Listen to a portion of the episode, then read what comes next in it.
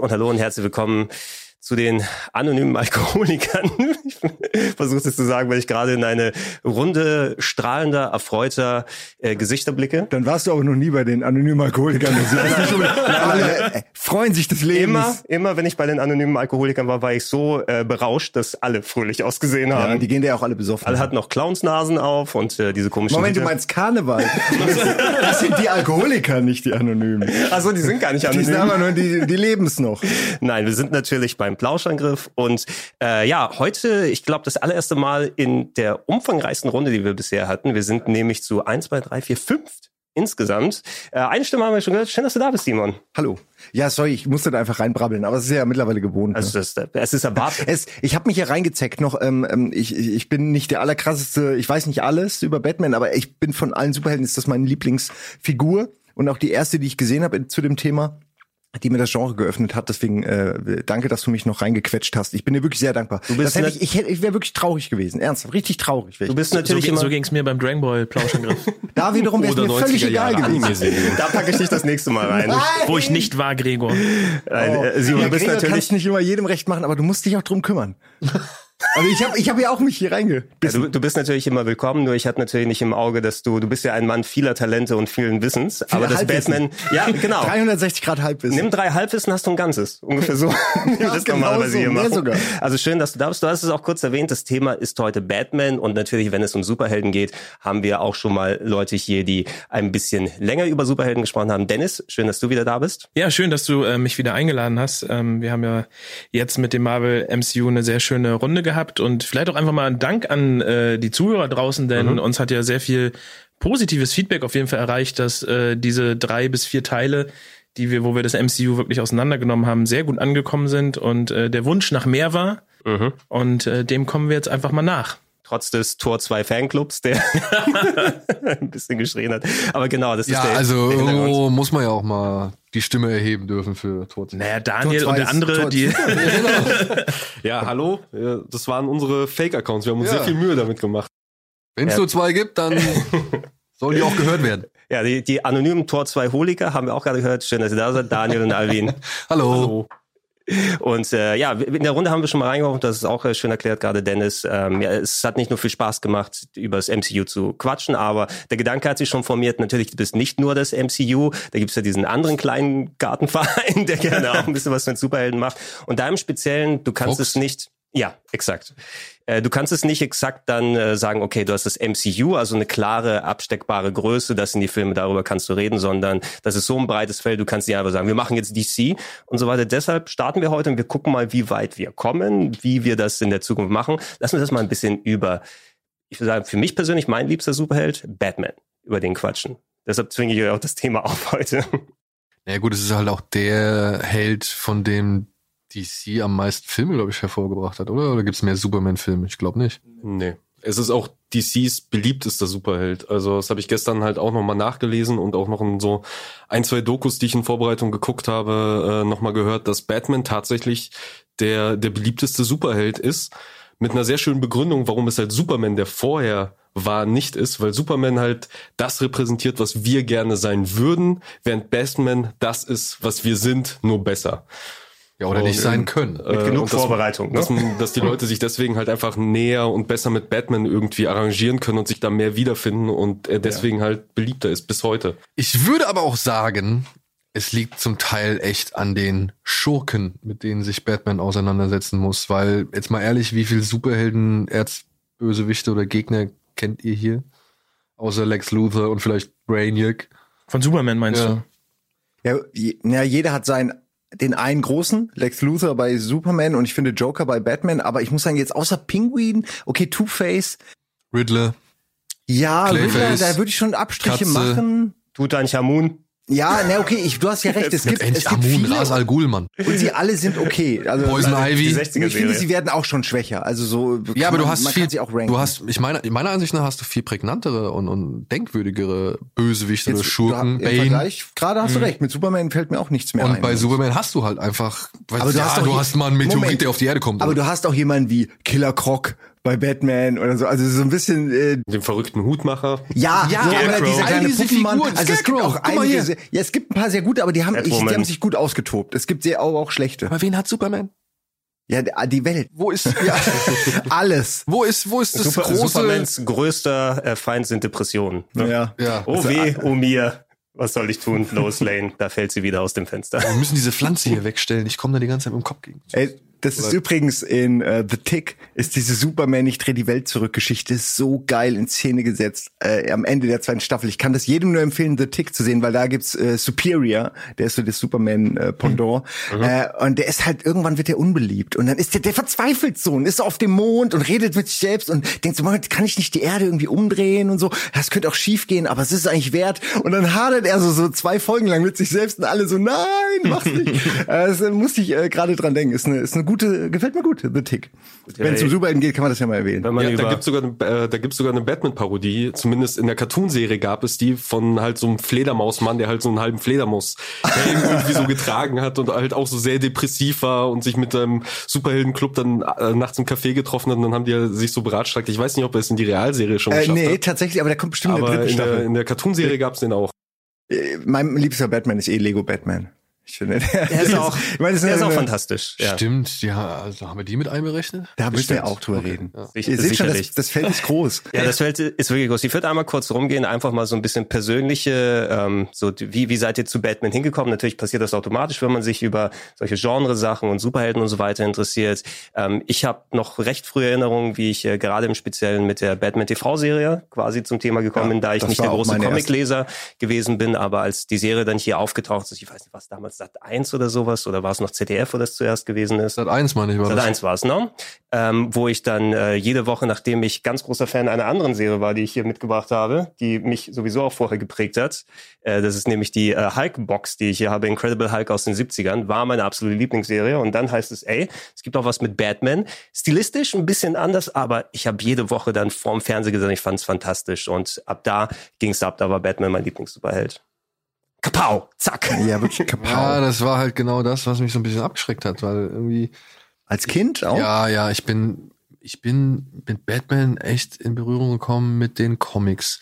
Und dann aber schon mit dem großen, starken, muskulösen Batman, der schon definierter war von den Zeichnungen her. Und ich weiß nicht, wie hieß der, wie hieß der Zeichner bei dem Batman Dead End, äh, bei der Dokumentation der, der Äh, Neil, den- Neil, Neil, Neil irgendwas, Gaiman genau. war das nicht, ne? Nee, nee, nee, nee, Neil nee. Gaiman habe ich ja hier. Nee, nee, das ist nee. aber der Autor, ne? Nicht der. Nee, Ach so, das war nicht Neil Gaiman, aber egal. Aber du Es, der, der. Macher von, von Batman Dead End, der ist beeinflusst worden durch so einen Zeichner, der Batman schon deutlich düsterer angelegt hat als noch diese alten Action-Comics und so weiter. Und ähm, das war der Batman, mit dem ich auch, sag ich mal, zur ersten Berührung gekommen bin. Der hat halt schon dieses lange, dunkelblaue irgendwie Cape angehabt, diesen grauen Anzug, der halt schon Der hier, ja.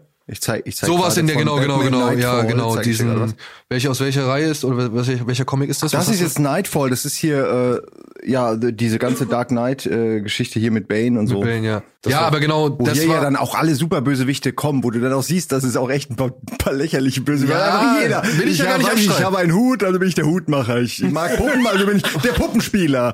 äh, hab eine Münze, da bin ich, wer ist ich Two-Face. Der ist Two-Face. Okay, der ist cool. Weil der hat auch noch verbranntes Gesicht. Besser, ich bin Münzi. Sie. Schicksalsman.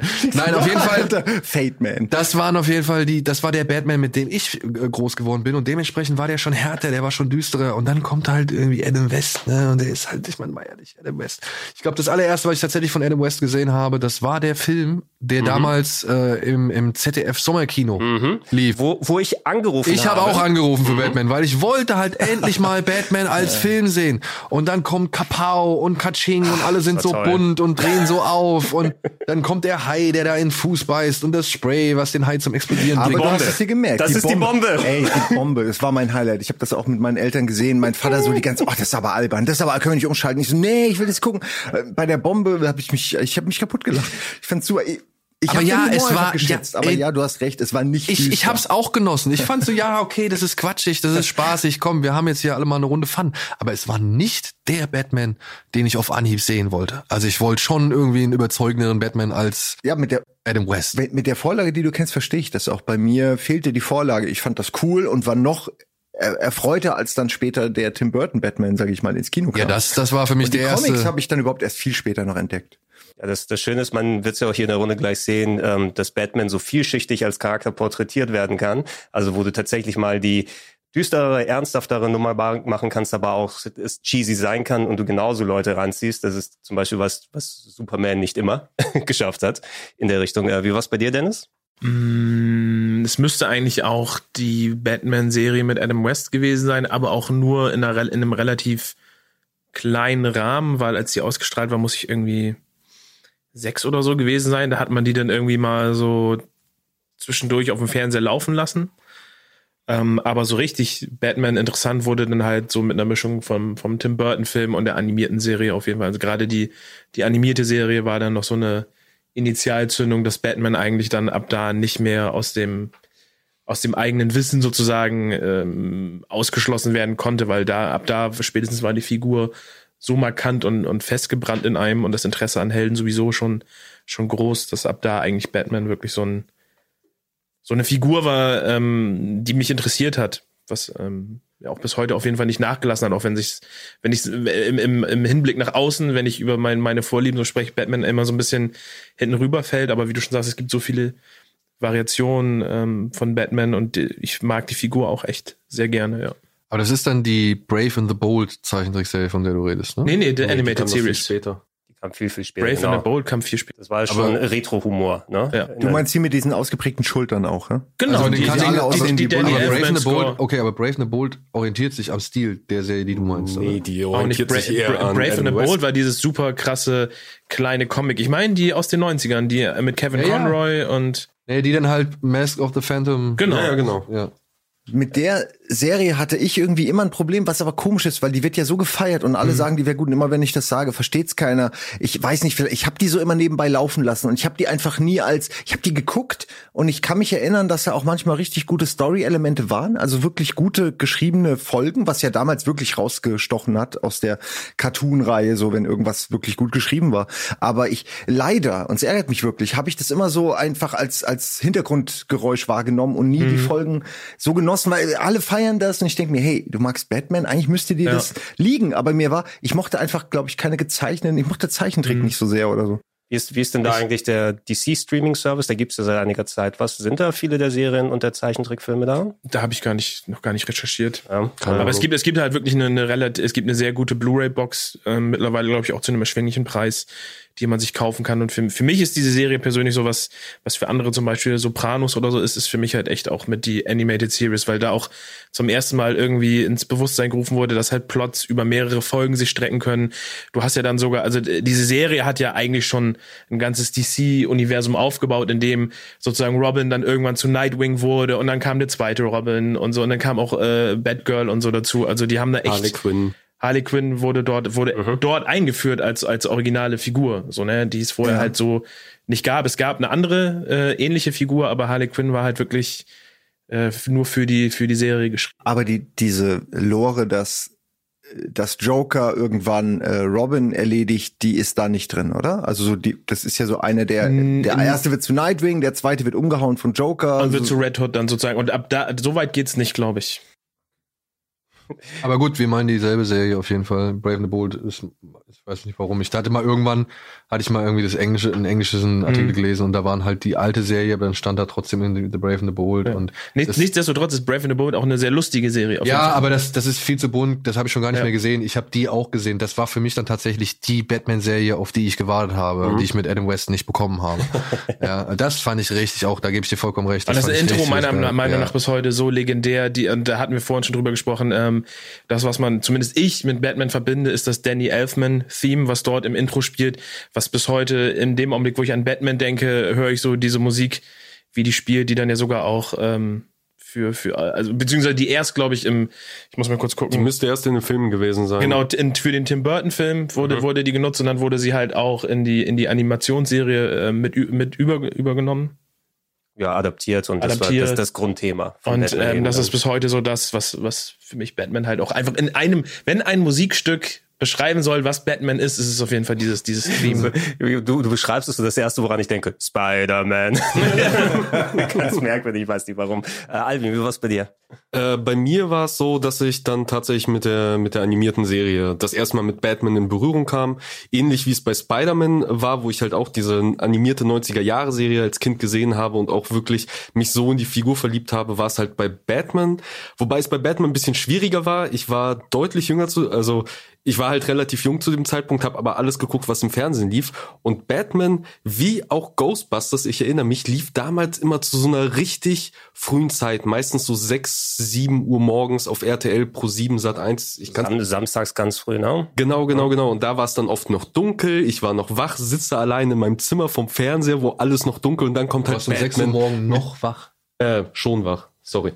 Ähm, nee, da war ich halt schon wach, weil halt die ganzen guten Cartoons liefen halt um die Zeit. aufrauchen. Mega Man, Spider-Man, Batman, äh, eben Ghostbusters. Das ist aber echt Hingabe. Dafür früh aufstehen. Ja, das hat nicht hardcore. immer geklappt, aber wenn es geklappt. geklappt hat, dann saß ich da angsterfüllt und habe halt diese Serie geguckt. Und äh, ja, und irgendwann später kamen dann halt eben auch die Filme, vor allem die Tim Burton Filme, dann ähm, ja, und das hat sich halt ausgeweitet bis hin zu meinen ersten Comics. Also ich glaube, meine ersten Comics, die ich mir gekauft habe, waren halt auch dann die Batman Comics. So mit denen habe ich dann auch da angefangen. Das frühe Aufstehen, da sieht man auch wieder den Altersunterschied. Äh, Bei mir war es das ZDF-Ferienprogramm dann, wenn ich dann im Sommer aufgestanden bin, um das Speedy Gonzales und die anderen Sachen zu. Ah, ja. Bei mir war es immer um 11 Uhr aufstehen, um sowas wie Playtime TV. Samstagmorgen oder Sonntagmorgens 11 Uhr Playtime TV. Irgendwie so ein bisschen was von Videospielen oder großer Superheld Computerspielen. Hans Ippisch. Äh, ja, ja, genau. Es war, dafür bin ich aufgestanden für, äh, für Spielesendungen. Ey, sag mal, hattest du, hattest du noch diesen, diesen englischen Sender, hieß der auch Sky? Ja klar, du meinst NBC, nicht NBC Europe, nein, das war ja Kika. das- aber nein, das aber war es gab, Channel. Sky Channel, oder wie ich das weiß hieß? es nicht mehr, aber der, wo Games World und das alles lief, wo auch Und auch englisches Wrestling Transformers lief und und hier Captain Power, G.I. Okay, Joe, das genau, G.I. das- Joe. Das meine ich nicht, nein. Ey, das, das war auch so geil, ey. Die hatten schon so viele geile Sachen, die es nie nach Deutschland geschafft hat. G.I. Joe, Rambo, ähm, Captain Power ist hier, mit- wo du mit der, dieser Laserpistole auf den Fernseher schießen Ja, konntest. genau, und dann das irgendwo interaktive Lasergame. nein, äh, das, das kannte ich Ich nicht. glaube, Captain Power hieß das, ne? Ich glaube, das ist hier Captain Power und nicht die Planeteers, das war was anderes, aber das war Captain Planet. ja, ja, die das, End Warriors oder so? Captain Power. das kann sein, das kann durchaus sein, genau, das was so mit einem halt- Lightgun-Game kombiniert wurde. Ungeheuer düster. Auch. Ähm, war so ein bisschen Endzeit, ne? Ja. Wenn ich mich Ja, recht ja, entsinne. genau. Äh, ja, ich hatte leider nie selber Sky, aber ich hatte äh, Bekannte, die das hatten und mir ein paar Sachen aufgenommen haben. Deshalb konnte ich mich immer so ein bisschen mit mit äh, englischem Zeichentrick dann auch äh, befüttern, bis ich mal selbst eine Sattanlage hatte später. Und ich glaube, Batman lief auf Sat 1, wenn ich das richtig in Erinnerung habe. Da weil ich finde, Sat 1 habe ich immer so mit den ganzen kurzen Zeichentrickserien, sowas, was, was Da die sind, alles die sind gezeigt so haben. gewechselt. Es war so dieser Warner Brothers Block, so ein bisschen Animaniacs oder Animaniacs, so. genau, ja. Aber dann lief es später auf jeden Fall auch noch auf Pro 7. Ja? Weil ich Ja, das meine, kann gut sein. eben ähm, Ja. Animaniacs und Mega Man und sowas war auch definitiv Pro 7. Ja. Definitiv, ja- das war so eine zwei Stunden Reihe voller, voller Ja. Krimskrams. Das ist nämlich genau da, wo ich auch immer geguckt habe, wo ich das dann so nebenbei konsumiert habe. In the suburbs of Gotham City is the home of Bruce Wayne, known to his neighbors as a wealthy playboy. Only the faithful Alfred knows the closely guarded secret of what lies beneath the house. The Batcave, famed headquarters of those relentless crusaders for law and order, Batman and Robin. Lass uns mal kurz auf die, die Anfänge von Batman eingehen, weil wir reden natürlich so, als ob den jeder kennt. Ja, klar, jeder kennt Batman. Äh, vielleicht nochmal der Vollständigkeit halber zusammenfassen. Äh, geschaffen äh, mit dem ersten Auftritt bei den Detective äh, Comics Folge 27 oder Ausgabe 27 im Mai 39 von Bob Kane und Bill Finger. Wobei in den letzten Jahren ja zum Glück nochmal vernünftig diskutiert wurde, wie die Origin Story tatsächlich gewesen ist für lange Jahre. Das ist ja auch überall aufgetaucht, äh, created by Bob Kane oder so, dass er für sich alleine den Kredit genommen hat, der ja damals zuständig für viele der neuen Sachen war, die Auf äh, den, Wikipedia steht auch nur Bob Kane tatsächlich. oh, da müsste mittlerweile aber auch Bill Finger stehen. ich glaube, da gab es nee, ja extra steht, die. ist eine von Bob Kane erdachte und durch Bill Finger weiterentwickelte Comicfigur. Ja, Ja, weil Bob Kane, glaube ich, hatte das Konzept ne, von Mhm. dem Vigilante mit äh, dem ähm, Fledermaus-Outfit, aber der sah in der Anzug. Urfassung auch noch relativ anders aus und dann hat Bill Finger die ganzen Sachen hinzugefügt, so wie wir Batman heute kennen. Ne?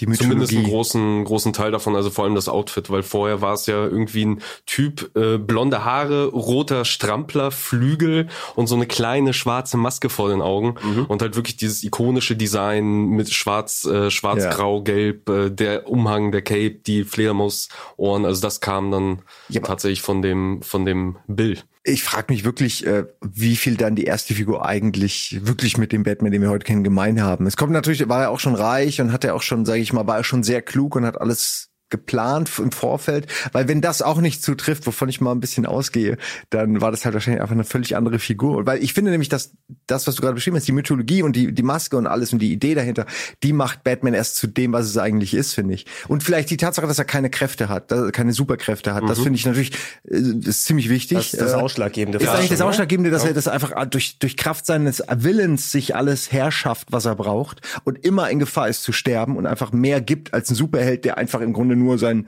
was, was, was verliert ein Superheld, der unsterblich ist? Vielleicht ein bisschen sein Ego, wenn er mal aufs Maul kriegt, Mhm. aber ansonsten riskiert er ja eigentlich nichts. Aber das war mir tatsächlich als kleiner Junge Nein. so, als ich die ersten Mal mit gerafft. Batman in Bewo- Berührung gekommen bin, gar nicht so bewusst. Das stimmt, nee. Also für mich war Batman ein Superheld wie Superman und die ganzen anderen DC-Leute, die da halt so Flash und was weiß ich, da gab's, die gab's ja alle mit irgendwie schon zusammen, die haben ja alle schon irgendwie auch interagiert in den Comics und ich dachte immer, Batman wäre einer von denen. Ja, der, und dann Ja. habe ich erst wirklich wesentlich später oder beziehungsweise wesentlich, aber schon erst lange Zeit gebraucht, um zu raffen, ach guck mal, der hat gar keine Superkräfte, der ist einfach nur sehr stark und sehr clever und sehr reich. Und äh, das äh, war für mich am Anfang auch gar nicht so ein Thema. Ich fand den einfach cool. Ich muss Wobei jetzt ja, sagen, oh. Ne, ich sehe ich sehe hier auch gerade mal, das, das ist jetzt das alte Design. Das ist so, mal das ist sozusagen das, der erste. Detective Comics. Ja gut, das ist aber schon, das hat schon eine gewisse Ähnlichkeit. Also äh, ist jetzt nicht so unterschiedlich, äh, wie ich jetzt gedacht habe. Weil ohne jetzt Nee, nee. super vertraut zu sein, damit ich denke, viele solche Sachen wurden nach und nach natürlich immer mit der Lore Ja, dazu ich glaube, das, was Ivy meinte, war das, bevor überhaupt Detective Comics sozusagen rauskam, war das Outfit nochmal. Ach so, okay. Genau. Weil das ist jetzt von 39, ne? Die, Das ist sind von die Detective Finger. Comics. Genau, genau. Okay, ich Das- verstehe. Dann ist das das, jetzt schon die ist neue das Variante. Originaldesign. Ah, oh Gott, oh Gott, oh Gott. Jetzt guckt euch bitte alle zu Hause mal das Original Batman nochmal an. Äh, Fantastisch, dann, ne? Dann werdet ihr verstehen, dass das also meiner Ansicht nach was Das ist so, Co Ozymandias macht Cosplay oder Ja. so. So sieht das aus, ne? Das ist, äh, Butterfly Man. Oder? Ähm, was ich sagen wollte, was, was, was Daniel auch gesagt hat, was natürlich, äh, also für mich war es auch so, dass du, also äh, zumindest in, der- in der Kindheit war Batman, da gab es halt keinen Unterschied zwischen Batman und Superman. Ähm, interessanterweise finde ich aber auch, dass natürlich Batman, zumindest heute und in vielen Comics der Neuzeit, obwohl er eigentlich sterblich ist und Mensch ist, halt einfach mit den anderen mithält. Also es gibt halt eben diese eine Geschichte, in der Batman der Einzige ist, der diesen Omega-Strahlen von Darkseid ausweicht, den keiner ausweichen kann, aber Batman schafft es. Und das ist dann halt, der macht halt auch einfach Dinge, die, kann, die kein anderer kann. Und ähm, Naja, wenn du keine Fähigkeiten hast, bist du besonders gut in Ausweichen und Abhauen. So. der das ist, Runner. Das ist so wie Leute, die dann einen der Sinne verlieren. Ja, ich bin blind, also kann ich besser riechen laut den Filmen. Ne? Ja, ja, genau. Sobald Ich, bin, ich habe ich hab keine Superheldenkräfte, ich bin geil in allem anderen. Genau. Ja, ach, ich, ich mein, ich finde auch, es, man, man könnte es ein bisschen realistischer schreiben. Aber es gibt ja auch so ein paar Varianten, gerade so Year One oder so die ersten Ja. frühen. Äh, aber spätestens, wenn es dann in den Kampf gegen Superman geht, muss man jetzt ernsthaft sich fragen, muss es wirklich Batman sein, der jetzt gegen Superman kämpft? Der Einzige, der halt wirklich keine Superkraft hat, gegen den, der alle hat. Das ist einfach. Ja, und dann, und dann ist es natürlich auch noch Macht halt fair Batman, auf einem Level. macht halt Batman nur viel cooler. Äh, du, ich bin voll dafür, nur ich, es ist halt irgendwie, äh, wie heißt das, Suspension of, of Disbelief Ja. oder so. Ja. Ich muss es einfach akzeptieren, dass das irgendwie passen könnte, weil, warum, ne? Superman ist ja auch nicht dumm. In dem Comic, in dem es darum Es- geht, dass ja. ein Außerirdischer aus einer anderen Welt auf der Erde landet und dort zu einer Art Jesus wird, Ach, Dragon Ball. da willst du jetzt Suspension of Disbelief anbringen, Ja, weil er jetzt gegen einen Milliardär kämpft, der halt wirklich Ja, einfach... das, ja, ich finde schon. Also Lex Luthor finde ich völliger glaubwürdiger. Quatsch, dass es Milliardäre gibt. hey, ein Vergleich. Le- Stell dir vor, Lex Luthor würde sich einfach einen schwarzen Anzug anziehen und dann sagen, so, und jetzt bin ich halt auch super stark, so wie du. Und ich bin auch super smart, weil das ist ja wirklich, also denke ich schon mal im Voraus und hab für alles eine, eine es ist irgendwie halt auch ein bisschen. Gibt's, gibt's Aber eine hat er ja auch schon. wo Lex Luthor Batman Also, naja, es, naja, es gibt Es auf jeden Fall eine Story, dass Lex Luthor so einen großen Anzug anhat und, Genau. und, und Superman umbringt. So ist es ja nicht, aber. Also Ja, okay, deswegen, der okay, hat ja dann schon gerade meinen Punkt bestätigt. Aber kö- könnte Ja, Lex. Lex Luthor mit einer leicht anderen Gesinnung könnte auch genauso Batman sein. Ne? Er hat äh, das, das äh, Ja. Hirn und er hat auch die monetären äh, Rücklagen dafür. Das ist eine interessante Analogie. Aber er hat halt noch deutlich mehr Gier als, als Bruce Wayne. Hätte er dran, hätte er bloß nicht dieses. Hätte Lex Luthor mal seine Eltern verloren. Das ist nämlich der Knackpunkt. Ja, aber so richtig geliebt hat er sie ja, glaube ich, auch Nee, nicht. er hätte sie selbst umgebracht. Immer Arsch. Ne? Also wenn, dann wäre er sogar verantwortlich dafür wahrscheinlich. Ja. Aber um auf Simons Punkt nochmal äh, zurückzukommen und den nochmal zu stärken. Also ich finde halt auch, Batman funktioniert vor allem in den Comics am besten, wenn er losgelöst von der Justice League funktioniert. Also mit seiner Bat-Familie, finde ich, geht es noch, erzählt sich meistens echt gute Geschichten, aber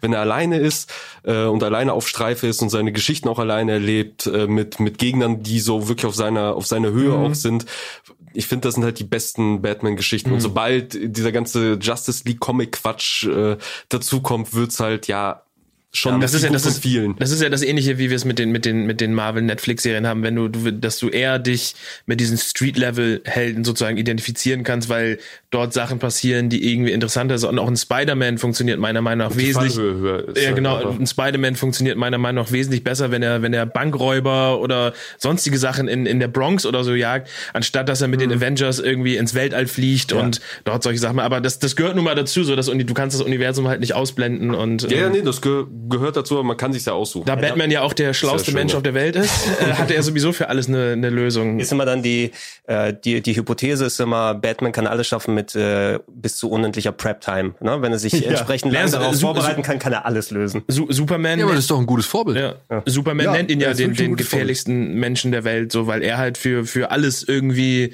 die, die, die Lösungsplan hat. Also er hat halt in irgendeiner seiner Taschen wird er halt den Kryptonit-Schlagring haben. So, falls Aber da, jetzt, jetzt, wo du es erwähnst, das, ich finde es immer ein bisschen schade, wo du denkst, also ich weiß nicht, ob es da eine bessere Lösung gibt oder wie die dann erdacht wird, aber immer so dieses einfache Out, sobald dann Superman mit Batman zusammenkommt, ist es immer irgendwie Kryptonit. Was war es bei Injustice beim ersten Game? Da war es ähm, auch eine- diese Pille geschluckt. Die Pillen geschluckt, damit alle äh, nicht sofort zerfallen, wenn sie von Superman gehauen werden. Ne? Ja. Und bei ähm, Batman wie Superman war es ja auch irgendwie die Kryptonitstäbe, die in den Ja, er hat so Handschuhen Pfeile waren. auf ihn abgeschossen. Pfeile, Gas, es waren Gas. Die haben ihn gut so geschwächt Gas. und ja. die, die, Ja, bei, also- die Gasgranaten, genau. Das Aber es ist ja auch ne? wichtig, dass es so eine Sache gibt. Das ist ja irgendwie. Weil immer, das immer wieder die genau gleiche Sache ist, sobald Ja, aber du kannst geht. jetzt auch nicht, also Superman Never hat die rote, also die rote Sonne auf die Erde zu bringen, ist jetzt auch nicht so einfach. ey. Da kannst du lieber einen grünen Stein nehmen.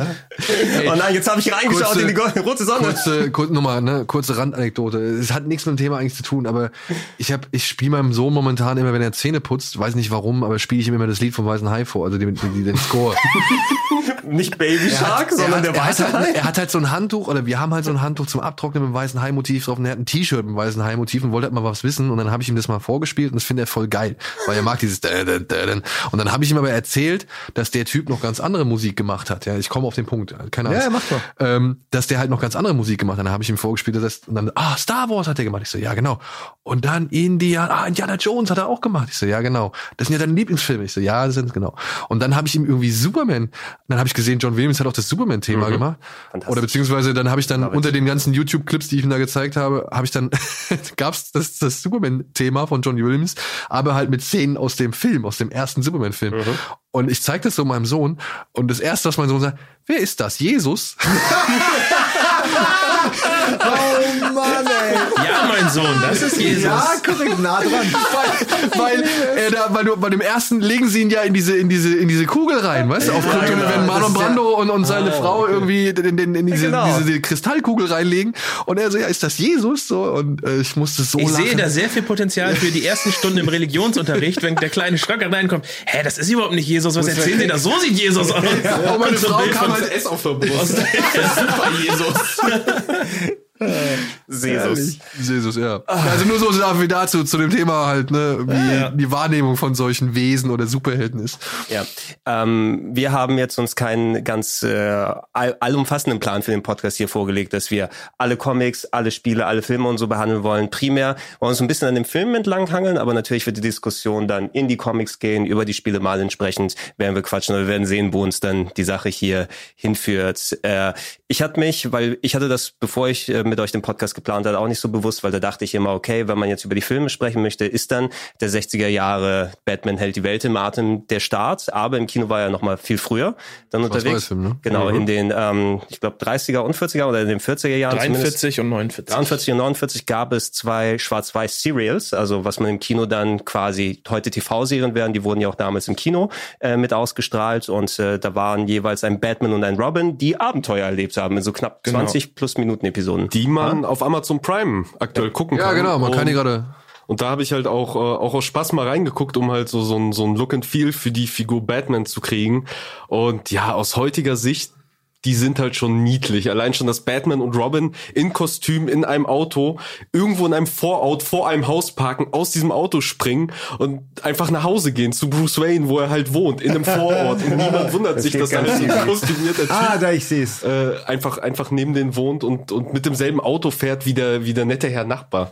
Was Ähm, aber, was aber, ich muss tatsächlich sagen, ich, es ist, wenn du dir die Comics von damals anschaust und wie die Serie aussieht, ist das schon äh, relativ beachtlich, wie das umgesetzt wurde, weil Batman halt auch in den ersten Comics gab es ja auch kein wirkliches Batmobil, sondern er hatte einfach nur ein schwarzes Cabrio, sozusagen so ein altes äh, schwarzes Cabrio aus den 30ern als Batmobil gefahren. Da war ja nirgendwo dieses, dass da vorne irgendwann mal so eine Batmaske oder so dran, das kam ja erst später. Also ähm, die, das ist schon für, für die Zeit haben die das echt schon krass umgesetzt. Also überhaupt die Idee, einen Superhelden so in diese Leinwand und in die, in die Kinoseele damals zu bringen, das ist schon, schon eine krasse Leistung Ja, gewesen. Und eigentlich ähm, sind ja diese Serials, ähm, zumindest meiner Meinung nach, ähm, schon fast die geistigen Vorreiter des, des Expanded Universe, was wir jetzt bei Marvel sehen, weil diese Serials liefen halt 30 Minuten jede Woche und haben halt zusammenhängende Geschichten erzählt mit einem Cliffhanger. Das heißt, du hast eigentlich irgendwie, weiß ich nicht, 15 Minifilme pro, ein pro Woche gehabt, die alle irgendwie miteinander zusammenhingen und am Ende eine Geschichte erzählt haben. Liefen die nicht auch äh, im Kino einfach? Also Genau, das richtig. Das Ja, waren so die, so wie du halt ins Kino gegangen bist, weil du ja keinen Fernseher hattest, großartig Genau. oder so. Für äh, 30 Minuten, ein haben paar das Cent hat's gekostet. Ja. Interessant, die, die erste Serie eben 43 gewesen und quasi also mitten im Zweiten Weltkrieg. Dementsprechend war Batman da auch ein Geheimagent der Ja, US-Regierung. Mann. Guck mal, wie er auch jemanden hier, er hat ihn in der Betthöhle und überall fliegen die Fledermäuse um Das den ich vorhin- Verdächtigen herum. Das, habe ich ist vorhin richtig, auch das ist gesagt, wie sie, wie, beängstigend. sie, wie sie es geil gemacht haben mit diesen Schatten von den Fledermäusen. Ja, vor allen Dingen, so. man will da wirklich nicht sein. Also als, als Krimineller willst du da nicht sein. Nee. Und die Betthöhle ist ein äh, gutes, äh, gutes Stichwort, denn was man der Serie definitiv äh, echt äh, zugutehalten muss, und das ist halt ein Trend, den scheinbar die Serien und Filme da schon begründet haben, ist, dass viele Sa dass die Serie viele Sachen gemacht hat, die es in den Comics so nicht gab und die dann hinterher in die Comics in den Comics gelandet sind, wie die Betthöhle zum Beispiel. Also die Betthöhle hatte wirklich? Batman vorher nicht. Und erst durch die Serie wurde die eingeführt, war beliebt und auf einmal haben die Comics das halt einfach übernommen. Geil. Auch die Figur Alfred, wie sie in dem Film dargestellt wird, als dieser, dieser, dieser lange, äh, vornehme Butler mit dem Bärtchen, die gab es vorher halt auch so nicht. Es gab Alfred in den Comics, aber das war halt noch eine ganz andere Figur. Und das ist halt schön zu sehen, weil äh, später halt auch Adam West, man mag ja, man mag ja über die Serie oder auch den Film sagen, was man will, aber der hat halt auch viele Sachen äh, sich ausgedacht, initiiert, die halt später halt zum Batman-Mythos äh, Mythos dazu beigetragen haben und halt übernommen wurden. Ja, irgendwann, irgendwo ist die äh, Origin sozusagen immer solche Elemente und dann auf einmal, als ob es immer schon da gewesen wäre. Ich will nur kurz vorlesen, die Handlung. Die, ich finde das fantastisch vom 43er Batman. Äh, Batman und Robin finden heraus, dass der dubiose Dr. Tito Daka eigentlich ein japanischer Spion ist, der eine Maschine besitzt, mit deren Hilfe er den Geist der Menschen kontrollieren kann und sie somit in willenlose, zombieähnliche Sklaven verwandelt. Wow. In seinem als Funhaus getarnten Hauptquartier aber arbeitet Dr. Daka in einer weitaus teuflischeren Erfindung, einer Radiumkanone, mit der, mit deren Hilfe er das ganze Land unter seine Herrschaft zwingen will. Also Batman gegen die bösen Japaner in den 40ern. Propaganda. Opa Batman. Also ändern sich die Feindbilder. Das ist echt. Ja, er durfte, ähm, das war auch einer der Gründe, warum Batman zwar aufgetaucht ist, aber nie seine, seine Bösewichte aus den Comics, weil Batman halt, wie, wie Rego schon gesagt hat, er war halt ein FBI-Agent. So, er war offiziell von der Regierung, weil so, so, so ein gesetzlosen Vigilanten im Fernsehen oder im Kino, nee, das, das ist nicht cool, das Ja. dürfen wir nicht, das sollten wir nicht machen. Und deswegen hat man das da so umgestrickt, was halt auch aus heutiger Sicht echt niedlich ist. Ja, wenn schon Gewalt, dann im Namen der Regierung. ja, dann exakt. ist das okay. Dann ist es richtige Gewalt. Dann ist, dann ist es gerecht. Na, ich wollte gerade sagen, dann ist es Gerechtigkeit. Wie buchstabierst du Gewalt? Gerechtigkeit. Ja, und äh, das andere Serial war dann 49, äh, hatten wir schon erwähnt. Ähm, hier ist die Story ein bisschen simpler. Ich habe hier gerade die englische Beschreibung. Äh, das dynamische Duo kämpft gegen einen Zauberer, jemanden mit einer Kapuze und äh, haben ein elektronisches Gerät, was Autos kontrollieren kann und ähm, äh, wird dann als dynamisches Duo äh, kämpfen sie gegen die Rogues Gallery sozusagen. Also schon ein bisschen klassischer, wie wir später kannten. Weniger Propaganda wohl hier drin, aber so ein bisschen hängt ja natürlich immer noch nach. Äh, wir haben dann über die 60er, über den 60er Film gesprochen. Da steht natürlich die TV-Serie vorne dran. die Meinungen gehen hier wohl so ein bisschen auseinander. Ich weiß, unter heutigen Aspekten, das ist immer so ein bisschen, wenn man sich so alte Serien dann nochmal anguckt, mit welchem Auge hast du es betrachtet, wie ist es damals wahrgenommen worden. Ich hatte eben nicht diese Vorbelastung von wegen, wie ich mir Batman vorstellen kann. Ich bin hauptsächlich zu den Superhelden über übers Kino oder der VHS-Kassetten-TV mit Superman gekommen. Das war für mich der Superheld. Und dann habe ich im Nachhinein eben, oh, Batman im Fernsehen entdeckt. Und Superman war schon ein bisschen goofy im Film, muss man sagen, an gewissen Stellen. Gerade der zweite Teil, ne, mit den ja, doch, ne, da waren doch relativ abstruse Szenen teilweise dabei. Superman 2. Ja, so ein bisschen, Von ne? Richard Donner. Ja, ne? Im besten Superman-Film, Ich den habe es viel, ich viel gelacht. jemals gegeben hat. Ei, ei, ei. Boah, ich weiß nicht, ich kann mich gar nicht erinnern. Er wurde, aber Richard Donner hat ihn noch nicht fertig gemacht. Er wurde auch umgeschnitten von, äh, wie ist nochmal der andere Kerl? Fleischer, glaube ich. Ne? Richard Fleischer. Richard Fleischer. Ne, der den, ähm, der, hat er nicht mit den Beatles das Ding da gemacht vorher? Ne? Also ich kann, ich kann mich noch erinnern, ich war sowohl äh, dann begeistert von der Spannung, als auch äh, ich fand es durchaus unterhaltsam, wenn er super rumgeflogen ist und alles gemacht hat. Fand ich Ah, toll. ich fand das immer, der war mir zu gelackt, der sah zu sehr nach Superman aus. Also die, die Haare. Superman sah dir Nein, zu sehr nach ich, fand, Superman ich aus. fand Superman nie geil als Charakter und ich fand ihn auch mit Christopher Reeve irgendwie auch nicht geiler das, dadurch. das Ding Und mit dem schiefen Turm von Pisa wird wieder zurückgeschoben ja, und alles. es ist also- halt immer irgendwas Das fällt runter. Das ist stürzt drei? um. Das war in Teil 3. Ja, aber da guck muss mal, schon wirklich Steiger, ist bergab doch immer dasselbe. Irgendwas bricht mir aus, stürzt um, fällt runter, Superman kommt, hält, ah, ich schaff's, ah, ich hab's Superman geschafft. 2 ist der Zorn des Khan unter den alten Superman-Filmen. Was wollt ihr? Da hat er nämlich drei Gegenspieler. Da hat er nämlich General Zod gegen den er antreten muss. Dann gibt's diese ist geil- auch der Beste von Ja, den und dann gibt's die geilen, ja, hier, Terrence Stamp ist das. Mhm. Dann gibt's die geile Kampfszene in den Straßen von Metropolis, wo sie die Gullideckel durch die Gegend schmeißen und so. Und er das, den Cola-Laster noch mit rumreißt und keine Ahnung was. Das ist voll Da geil. muss ich dann scheinbar echt nochmal gucken, ob ich jetzt Den gar haben sie halt, im Kopf. das Ding war halt, den haben sie zusammengesetzt, unter anderem noch aus Material, das halt übrig geblieben ist vom ersten Film. Ja, genau. Das klingt wie ein guter zweiter Teil. Ja, aber ich muss sagen, im, im Nachhinein betrachtet finde ich den immer noch besser als den ersten. Ich der erste ist total öde. Ich meine ehrlich, da, da dreht er die Welt zurück. Ich meine, was ist das für ein Scheiß? ja. Schnell! Bringt euch in Sicherheit! Gefahr für alle! Alarmstufe 1. Hier spricht Batman. Warnung an alle Zuschauer. Warnung an alle Neugierigen mit empfindlichen Nerven. Nerven wie Stahl. Sag, um was es geht. Ich kann das kaum erwarten, Batman. So aufregend ist das alles. Schon bald, sehr bald sind Batman und Robin, das bin ich, hier in diesem Theater und stürzen sie in die erregendsten Abenteuer. Danke, Robin. Es ist ein Film für alle Besucher mit Sinn für das Außerordentliche, Fantastische und Explosive.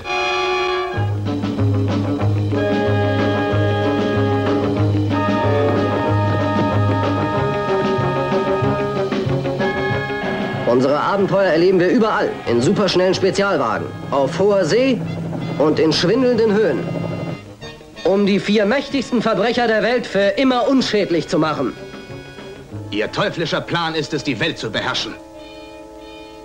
Das ist Ihr endgültiger Beschluss. Ich will, ich will die Diskussion nicht aufmachen, nur für mich als äh, kleines Kind, ich fand die auch sehr unterhaltsam und irgendwie war ich offen eben für so einen goofy Batman und ich fand das halt schön bunt. Adam West hat Spaß gemacht, Robin, ähm, die ganzen Bösewichte, äh, Cesar Romero, ähm, der ich finde es immer noch die Geschichte geil, dass er sich nie seinen Schnurrbart abrasiert hat unter dem, weil er gesagt hat, nee, wenn ich Make-up trage meinen Schnurrbart behalte ich und das sieht man in den Blu-Rays vor allem sehr deutlich mittlerweile. Ähm, was du sagst, ist ein sehr interessanter Punkt, weil eben der Adam West Serie ja äh, gern mal vorgeworfen wird, ja, sie hat Batman nicht verstanden, sie hat Batman kaputt gemacht für viele, aber tatsächlich sagen das heutzutage viele, die die Serie damals als Kinder gesehen haben, dass sie dadurch Batman überhaupt kennengelernt haben und er dadurch ins Bewusstsein gegangen ist, weil er zu der Zeit, glaube ich, auch gar nicht mehr so beliebt war in den Comics, weil die Goff äh, Comics nämlich auch sehr, ja, sehr cartoonig, sehr goofy wurden, gar nicht mehr so wirklich düster waren, sondern genauso oder ähnlich albern wie halt die Serie.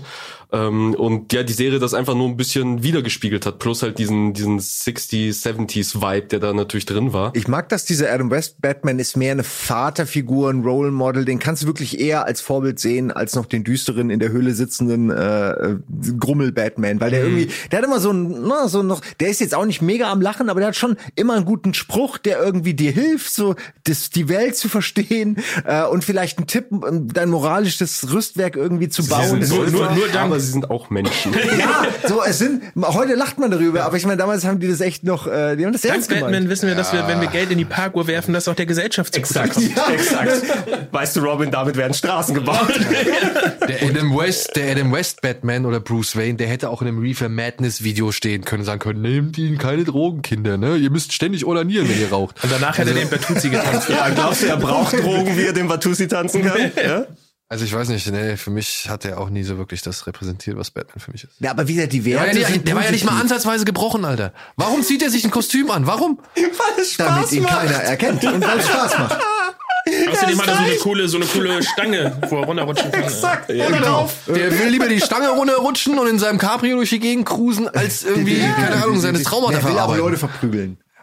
Ja, aber rein einfach von der von der Umsetzung her aus. Also eine Serie mit so viel Stil, der die, die, die 60er wirklich perfekt abgebildet hat. Das Batmobil, ikonisches Design, Ja. die ganzen Farben vor allem. Also das, Das das, was mir heute ausfällt. Ja. Ne? sind Nee, ganz nee, nee, nee, Sachen, nee, die- nee, die nee, nee, nee. Ja. Also ich glaube auch, selbst wenn sie, wenn, wenn das nicht die perfekteste Umsetzung eines Batman ist, ist diese Serie doch irgendwie in der, in der Popkultur so stark verankert für das, was sie eben war, weil es halt auch nichts anderes gab, was annähernd so abgefahren war wie die Batman-Serie. Ich meine, wenn du dir heute mal anguckst, wie viele schräge Einstellungen hat diese, also es gibt ja kaum gerade Bilder, sondern es ist immer irgendwie angeschrägt, das Bild, und sie kommen rein und im Hintergrund siehst du irgendwelche Leute tanzen. Also es ist schon, schon abgefahren und feiert auch die Zeit, in der es war, was Gregor sagt. Und das, das macht die Serie, glaube ich, besonders. Ich finde es auch schwer anzugucken und dieses an der Wand hochlaufen jedes Mal mit der gedrehten Kamera. Komm, es, es, es komm ist, mit diesem dünnen Seil und Ja, du ja. siehst, das ist doch Das geil. ist doch- und dann Ja, reden sie so. Einspieler ja, benutzt, ey. wo, wo Buddy, äh, die, äh, weil er Raucherhusten hatte. Oder? Genau, lässt, lässt, kurz, lässt kurz das Seil los und hust, hust und nimmst dann wieder. Ich komm wieder, geh du schon mal. Gott, war das geil. Ja, und in dem Kontext, äh, ich muss sagen, ich bin immer ein bisschen wärmer mit der Serie gewesen als mit dem Film an sich, der einige dieser herausragenden Szenen, also Batman hält die Welt in Atem, der im so. Umfeld entstanden ist, ähm, der 60er-Jahre-Film, der hat dann das Highspray und da ist die Bombe. war, da Aber- auch, war da auch der Surfwettbewerb? Ah, das, war- das Wo Batman könnte- einfach die Badehose über seinen Anzug zieht Oh und dann auf dem nein. Surfbrett steht? Das könnte gut sein. Also der Batussi müsste da gewesen sein auch, oder im Film, ne? Ja, ich glaube. Und hier sehen Sie die vier Erzschurken versammelt. Das Katzenweib. Mein allergrößtes Vergnügen wäre es, wenn ich Batman endlich in meinen Krallen hätte. Der Joker. Nimm dich in Acht, Freundchen. Es ist gleich aus, Batman. Der Pinguinmann. Nur einen einzigen Wunsch. Diese beiden Menschen sollen liquidiert werden. Batman und Robin. Und der Rätselknacker. Hier mein Rätsel. Wer hat die größte Macht auf See und dem Land und erledigt Batman und Robin ganz unerkannt? Die allerneuesten Geheimwaffen aus meinem Arsenal werden gegen diese Verbrecher eingesetzt. Mein Superhubschrauber. Ein Spezialbetäubungsmittel gegen fliegende Menschenhaie. Hier, Batman! Die Spritze! Und ein Riesenmagnet, der die Torpedos des Verbrecher-U-Bootes unschädlich macht. Das sind nur wenige Ausschnitte, die Sie soeben sahen. Demnächst sehen Sie mehr in diesem Filmtheater. Es wird eine Superschau werden. Machen Sie sich auf alles gefasst. Also nicht versäumen.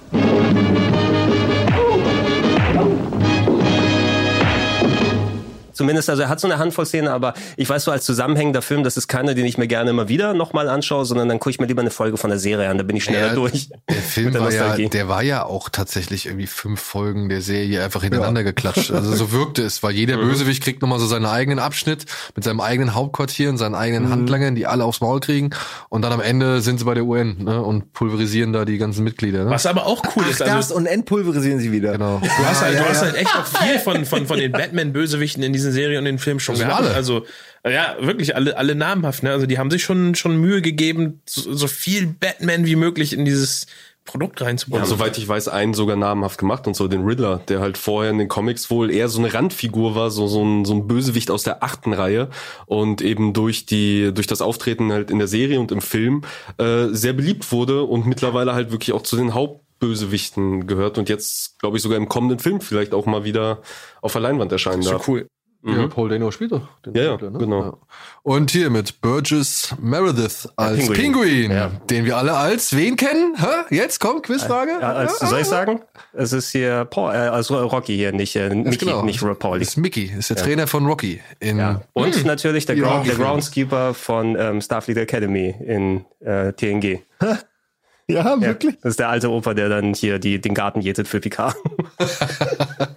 Nice. Äh, nein, aber ja, ja äh, Burgess Meredith, äh, Frank Gorshin, also der Schauspieler vom Riddler, den ich auch noch aus Star Trek kenne, da war er Eli oder Bukai, einer von den Schwarz-Weiß-Aliens. Eine Seite schwarz, die andere weiß. ne? Das sind die beiden Rollen, die ich von ihm kenne. Ähm, wir hatten mehrere Catwomans, wenn ich mich nicht irre. Eartha Kitt Teil, äh, zum Teil. Lee Merriweather. Lee Merriweather, ne, die dann in verschiedenen Staffeln aufgetaucht ist. Und natürlich dann Caesar Romero als Joker. Also sehr ikonische Darstellungen, die für mich auch noch immer sehr präsent sind. Also Cesar Romero war eigentlich das Highlight an diesem Film. ja, also wirklich. Batman. Und das Anti-High-Bed-Spray halt, ne? Das ist halt auch, aber ansonsten. Und die große Bombe. Und die Entpulverisierung der UN. Ja, wo sie dann direkt sind genauso weiterreden, Momente. wie sie Ja, pulverisiert aber wurden. Sie haben es gar nicht gemerkt. Ich war kurz Pulver. Oder wie sie es auch kehren, kehren sie es nicht so zusammen, so die kleinen Häufchen. schon das ist das Geilste, so als ob jedes einzelne Kon irgendwas fehlt da noch. Egal.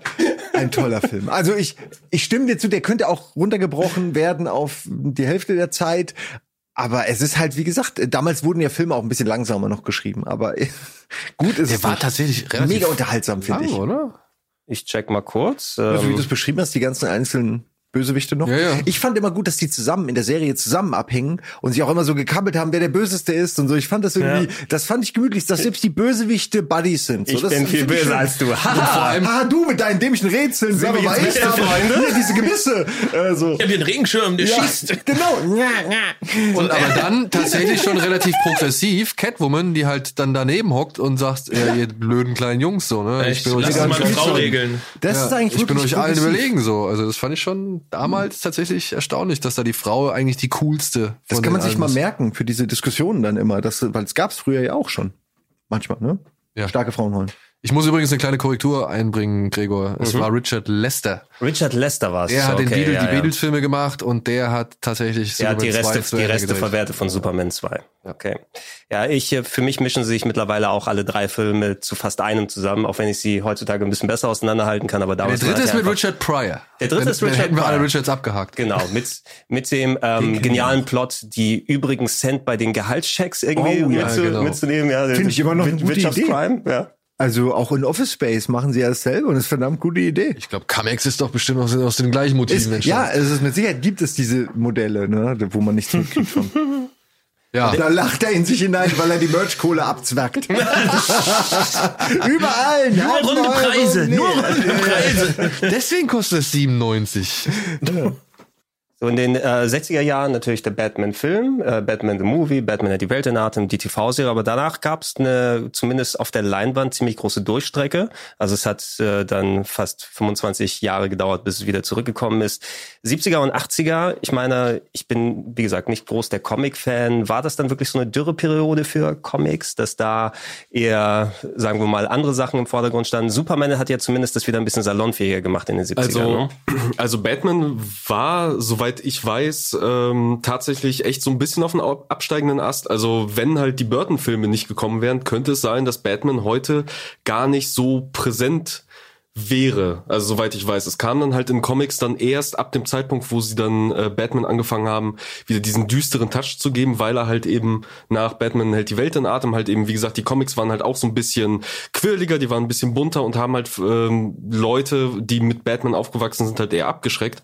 Außerdem ist halt Batman auch zu einer, zu einer Zeit entstanden, wo dann halt vor allem so die Kriminalität auf den Straßen, die große Depression, so, äh, es war halt alles schlimm und die Leute hatten halt wirklich Angst, da waren halt diese, die Mafia-Banden waren halt unterwegs, Leute wurden einfach erschossen. Ähm, und das waren halt so die Motive zur Entstehung des Batman, das war der Held, den die Zeit gebraucht hat. Und ähm, der war halt zu der Zeit ein bisschen über und dann fingen äh, fingen halt Leute an, ich will jetzt nichts Falsches sagen, wer zuerst damit anfing, aber es fingen, die Autoren und Zeichner fingen halt an, Batman wieder düsterer zu machen, ihn wieder mehr Ja, zu seinen Wurzeln zurückzuholen. Und das hat ihm halt so ein, so ein, so ein Aufleben wiedergegeben Ich in den Comics. Gerade Also- noch mal geguckt, das muss irgendwo zwischen 1970 und 84 gewesen sein, weil das die äh, Bronzezeit sozusagen nennt man das aus den Comics Mhm. ge äh, gewesen ist, äh, wo sich die Schreiber ähm, viel mehr ähm, an, an gesellschaftlichen Problemen Mhm. wieder herangewagt haben und die und die Stories wieder mehr von dem von dem Hippie Zeitpunkt sozusagen viel mehr ähm, in, in die ja fast schon kalt, äh, kalte Kriegszeit in die Richtung orientiert haben und Das wurde da auf jeden Fall sozialkritischer und das wurde ja gut anhand von Gotham gezeigt, weil das einfach, sage ich mal, ich kann mich erinnern, in der Zeit war ja auch New York noch so stellvertretend für für einfach eine, eine, Stadt, die außer Kontrolle geraten ist, wo das Verbrechen zu Überhand nimmt und man irgendwie nichts dagegen machen kann und dann hinter jeder Ecke man abgestochen werden kann und ähnliches. Ähm, und das äh, hat sich dann auf Gotham übertragen. Ne? Und so wurde er dann auch, was du ja bemängelt hast vorher, wurde er dann auch ein sich hinterfragender, weiß ich nicht, in sich zusammensinkender, äh, trauriger Mann. Ja, nicht nur das, er wurde ja erweitert. Also für mich ist, glaube ich, der große, der, der Umsturzpunkt ist für mich 86 mit äh, Frank Miller und The Ja, Dark die Knight Rückkehr hier habe ich hier gerade hier. Kannst du Mhm. gerne mal blättern, während du redest? Nee, das ist Year One. Ich äh, rede Was? von Nee, Dark die Knight. Rückkehr, das ist Frank Miller. 86. Ja, aber das ist, ich rede von The Dark Knight Returns. Das war, ähm, das Year One ist ja die, die Anfangs. Das ist nicht Year Year One. Das hier ist gerade Dark Knight Returns.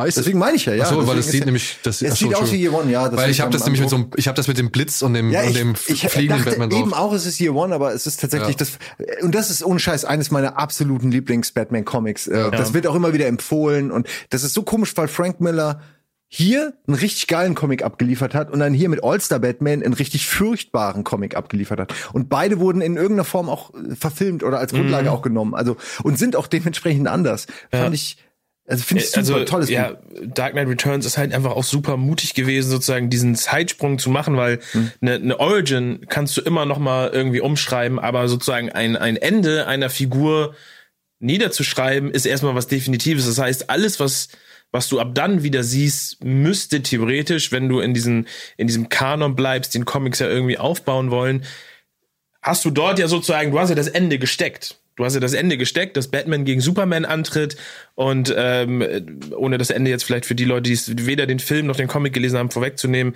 du hast dort sozusagen auch Figuren auf eine Art und Weise dargestellt, wie du es dir auch gar nicht ähm, Ja. vorstellen konntest, dass ein Batman eben alt ist und Ja, er äh, wird ja, ich meine, das- er wird irgendwann alt sein. Ja, aber das- das ist Und natürlich das, was mit Was macht das mit seinem Körper, Genau. die, gan- das ganze Kämpfen, was macht das mit seinem Geist, dieses ständige, ne, ständig Ja. Leben und Tod, über Leben und Tod entscheiden und so. Aber das ist ja, das ist ja ein Bild, was du bei Superhelden eigentlich ignorierst. Weil Superhelden ja. Ja. immer wieder neu erfunden werden und ein Spider-Man bleibt ja auch irgendwie immer Teenager und deswegen wird ein Batman in den meisten Comics auch immer in seinem besten Alter bleiben und hier den sozusagen als Rentner darzustellen, der eigentlich schon aufgegeben hat und der dann noch einmal wiederkommt und dann diese ikonischen Szenen, wie er mit dem, mit dem Gewehr und auf dem Pferd sozusagen dort auf so einem Müllhügel irgendwie steht, das ist halt, also das gab's halt bis dahin auch und nicht alle die Ideale, Idee. alle Ideale verrät, für die er bisher irgendwie noch halbwegs gestanden hat, so, ja. Also Ja, und auch noch. Ja, weil sich die. Zeit geändert hat. Ja. So, er muss mit der Zeit gehen. Und das, ich glaube, das ist tatsächlich auch, das kam auch durch diese Dead End Geschichte noch mal ein bisschen raus, also mit der Doku, die ich da gesehen habe. Die wussten halt einfach eine ganze Zeit lang nicht, was sie mit Batman machen sollten. Die hatten keine Ahnung. Und dann sind auch so Sachen wie halt Killing Joke entstanden, wo halt Alan Moore hingegangen ist und Toll, hat gesagt, ey, ich würde gern, toll. also Spoiler, es tut mir leid für alle, die den Comic noch nicht gelesen haben, aber ich muss jetzt einfach sagen, weil das ist ein O-Ton von Alan Moore überliefert. Hier, ich mach das so, kein Problem. Ist er zu seinem Editor gegangen, ich mach das so, aber ich würde gern Oracle krüppeln. So, also ich möchte die gern zum Krüppel machen. So, ist das okay? Ja, ja, mach die halt zum Krüppel. Ist, mal, ist mir doch egal.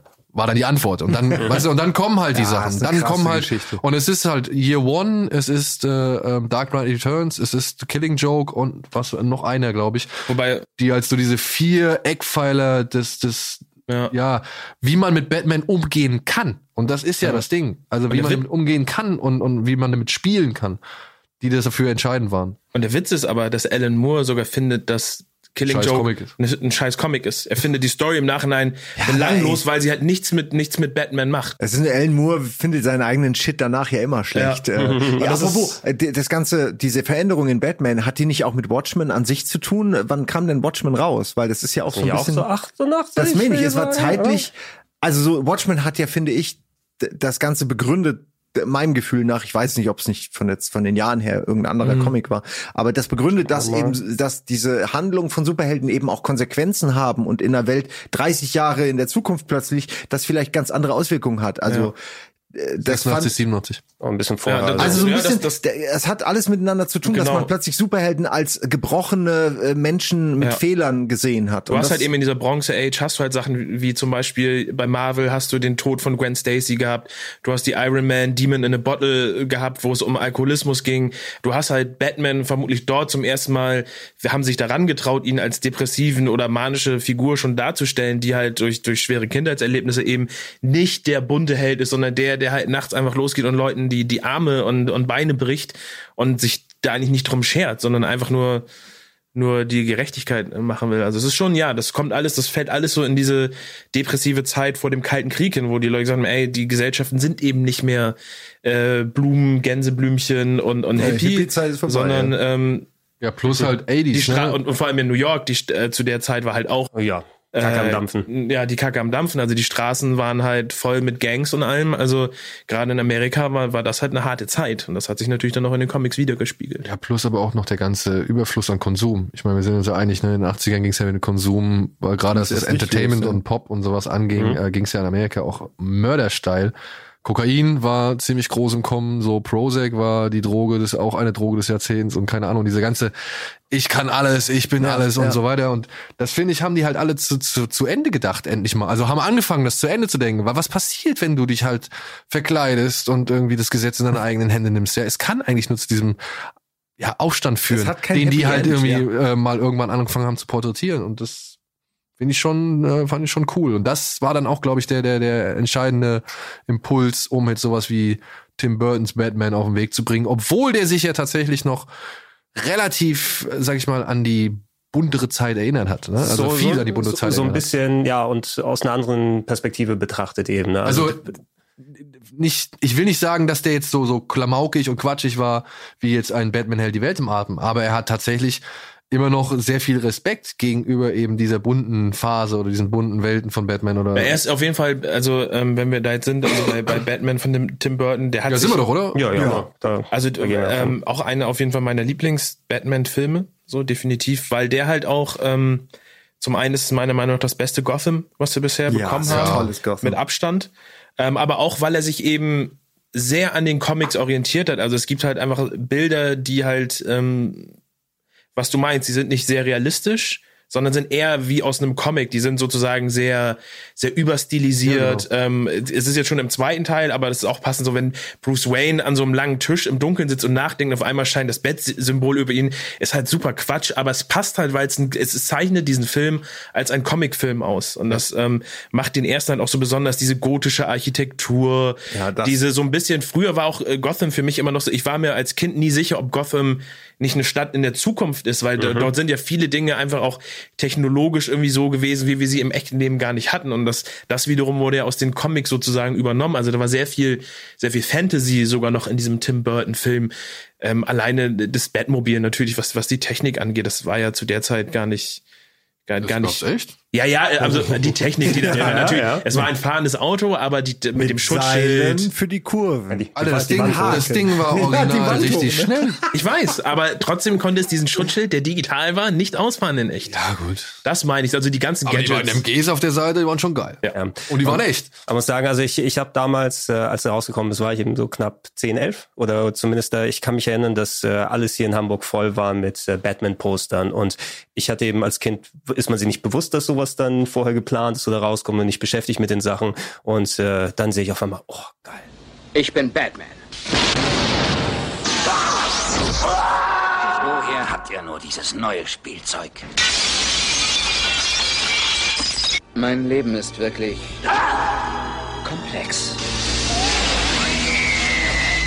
Wenn dieser Flutterfreak Terror macht, werde ich ihm seine Flügel stutzen.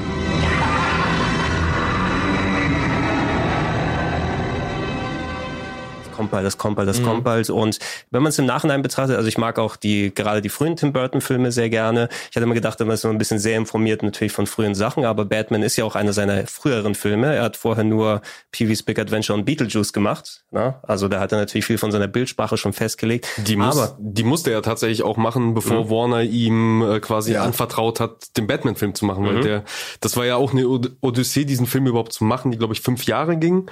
So äh, von, lange, von der ja. von der Idee her, bis endlich mal sich jemand bereit erklärt hat, okay, wir geben dir da ein bisschen Geld.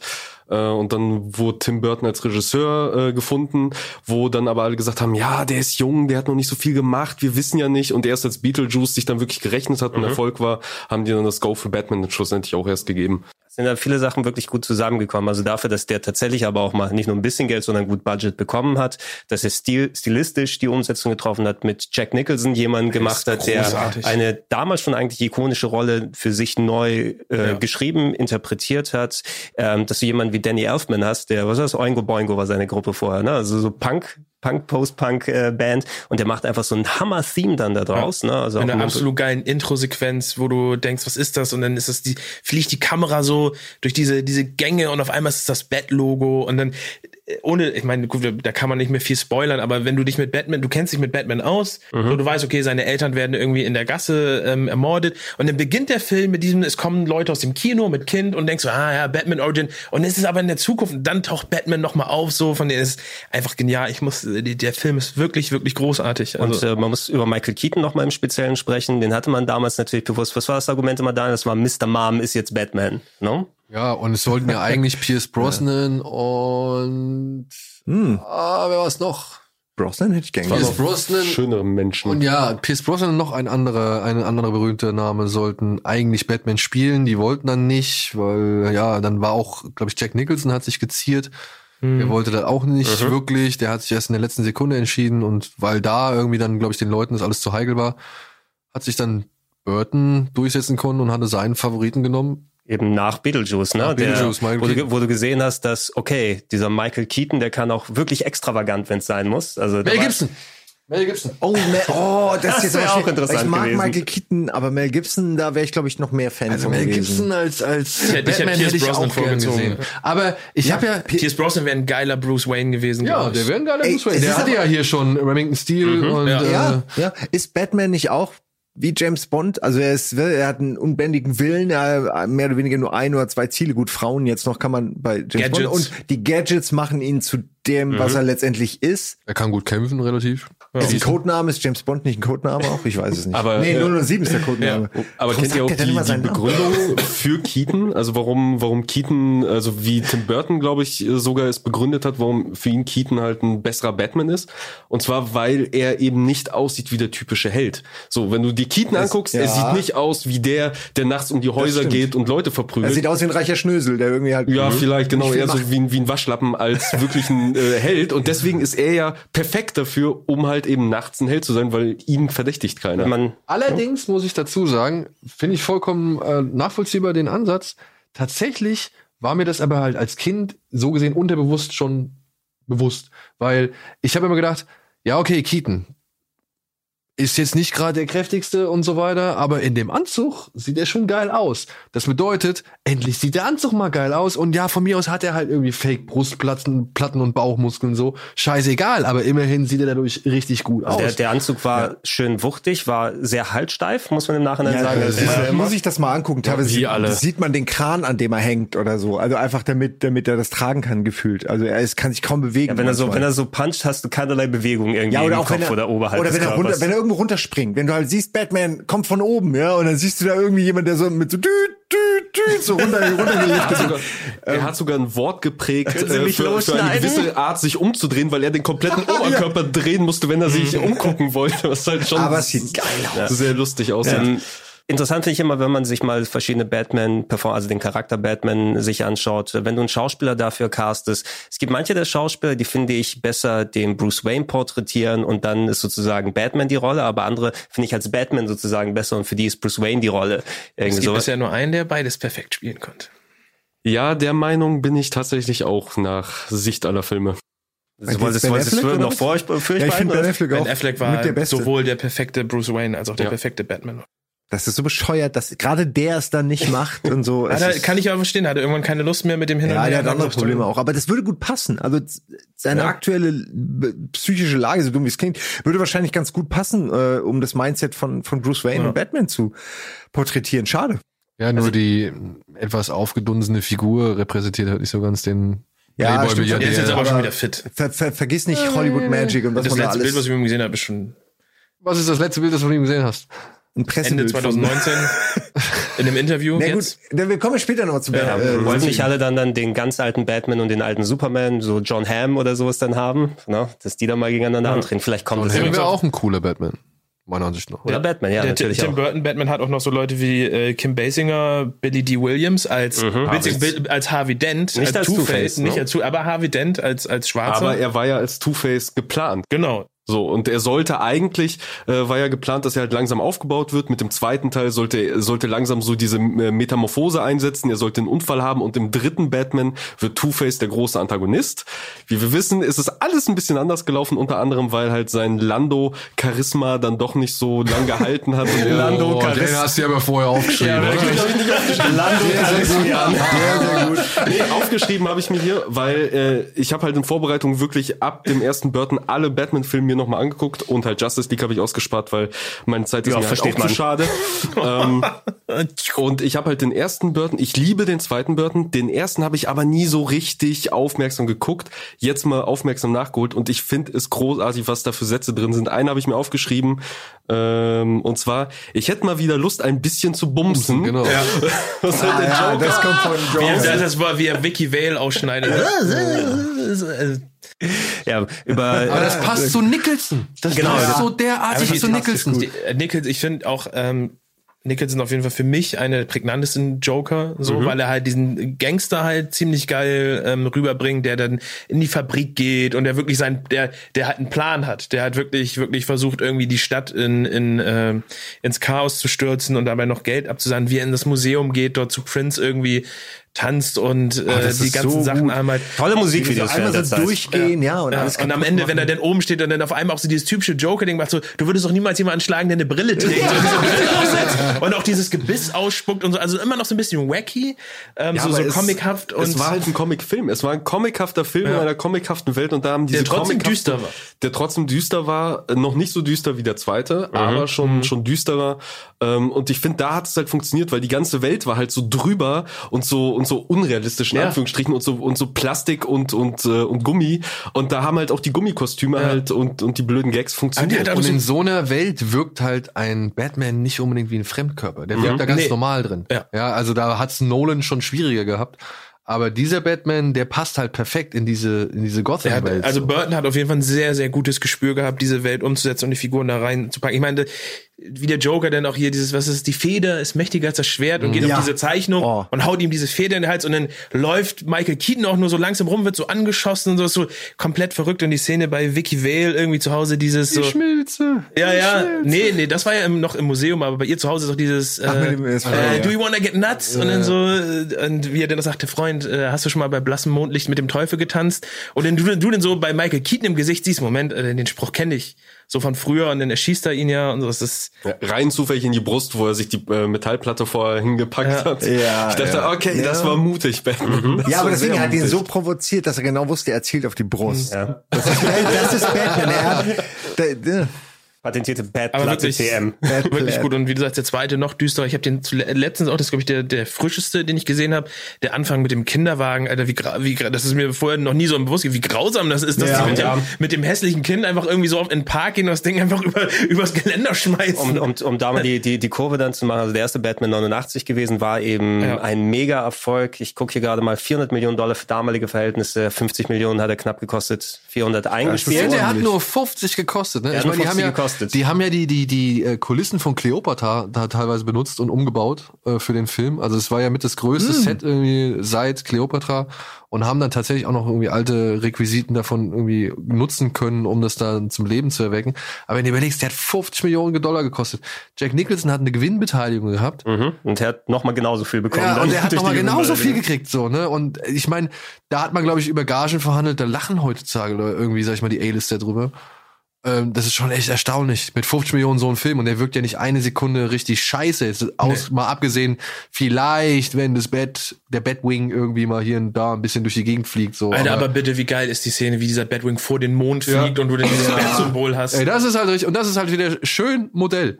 Da sieht man es mal wieder. So, ja. Ja. Das ist halt einfach, es sieht, es ist ein geiles Bild. Aber dann auch, wenn er halt durch diese Straßenschlucht äh, jagt und dann der Joker da auf seinem, auf seinem Karnevalswagen mit den Gasballons irgendwie und das Geld rumschmeißt, das sind, das sind geile Schauwerte so. Und das, ja, das alles auch der erste Auftritt von Batman, weil darauf habe ich nämlich auch geachtet bei, bei, bei einem Film gucken, und zwar, wie ist der erste Auftritt Mhm. von Batman? Wie wirkt das? Wie funktioniert das? Und klar, bei dem Film, der ist halt älter, es wirkt alles ein bisschen langsamer, ein bisschen behäbiger, das Kostüm, du siehst halt, ist ein Gummikostüm, aber wie er da halt steht vor dem Bösewichten, das Cape aufspannt und du hast halt auch diese Fledermausform direkt und du denkst dir, ja, wenn ich da sitzen würde in dieser Gasse, ich hätte mich jetzt eingekackt. Ja, und dann So. kommt hier, "Psst, ich bin Batman. Und das bringt er halt schon richtig gut rüber. Also Auf, gesetzt. Auf, ja, auf jeden Fall ist es ein Film, der über die Bildsprache, über die Performances, wie er mit dem Budget umgegangen ist, einfach bis heute noch das Superheldenkino prägt. Ne? Ja. Zumindest die Ausläufer, wie sowas funktionieren kann, adaptiert und angepasst auf die Jahrzehnte, hat sie bis hierhin gefunden.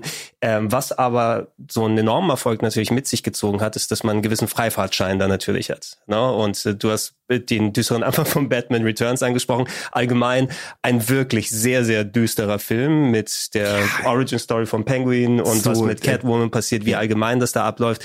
Ähm, also wenn jemand wie Tim Burton freies Schaffen, freies Geld hat, ne, machen kann, was er anstellen will, kommt ein krasser und vielleicht nicht äh, immer für alle geeigneter Film dabei raus. Ne? Also ich mag ihn ja auch seine Bedingung. Er wollte ja den zweiten Film nur machen, wenn er es halt wirklich so machen darf, wie er will. In einer Stadt, in der das Böse herrscht, gibt es nur einen, der sich dem entgegenstellt. Ein Geschöpf aus dem Dunkel der Nacht. Jetzt ist es Zeit, zurückzukehren.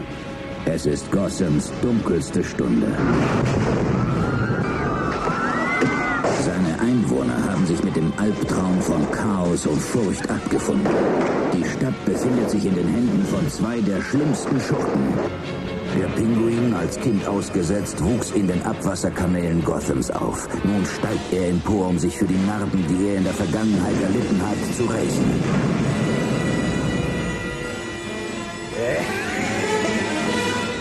Ausgestattet mit einem ganzen Waffenarsenal macht er sich bereit, seine Wut der ahnungslosen Bevölkerung auszulassen. Eine verletzliche, unsichere und missbrauchte Sekretärin stürzt in den Tod. Doch nur, um sich mit ihren Krallen den Weg ins Leben zurückzubahnen. Um Rache zu nehmen an einer kalten und grausamen Welt. Die Katze. Miau.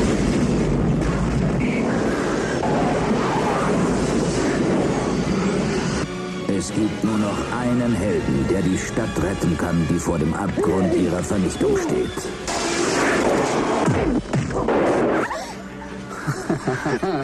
Daneben, leider. Michael Keaton, Was wollen Sie?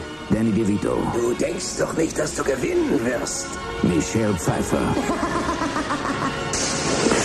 Das Abenteuer ihres Lebens beginnt in Batmans Rückkehr. Und das ist dann dabei rausgekommen. Ja, und das ist und, dabei und hatte halt zur Folge, dass zum Beispiel auch viele Werbepartner halt abgesprungen sind, weil er Ja? nicht familien- und kinderfreundlich genug war und man deswegen mit dem Film da- nicht werben wollte. Aber da waren doch kleine Pinguine sogar. Ja.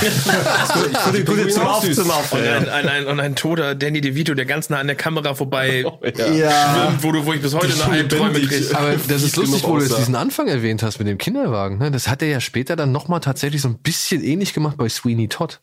Da gibt's glaube ich, auch so eine im Park alte mit Kind irgendwie Geschichte, mit Kinderwagengeschichte, also so, so ein paar Bilder.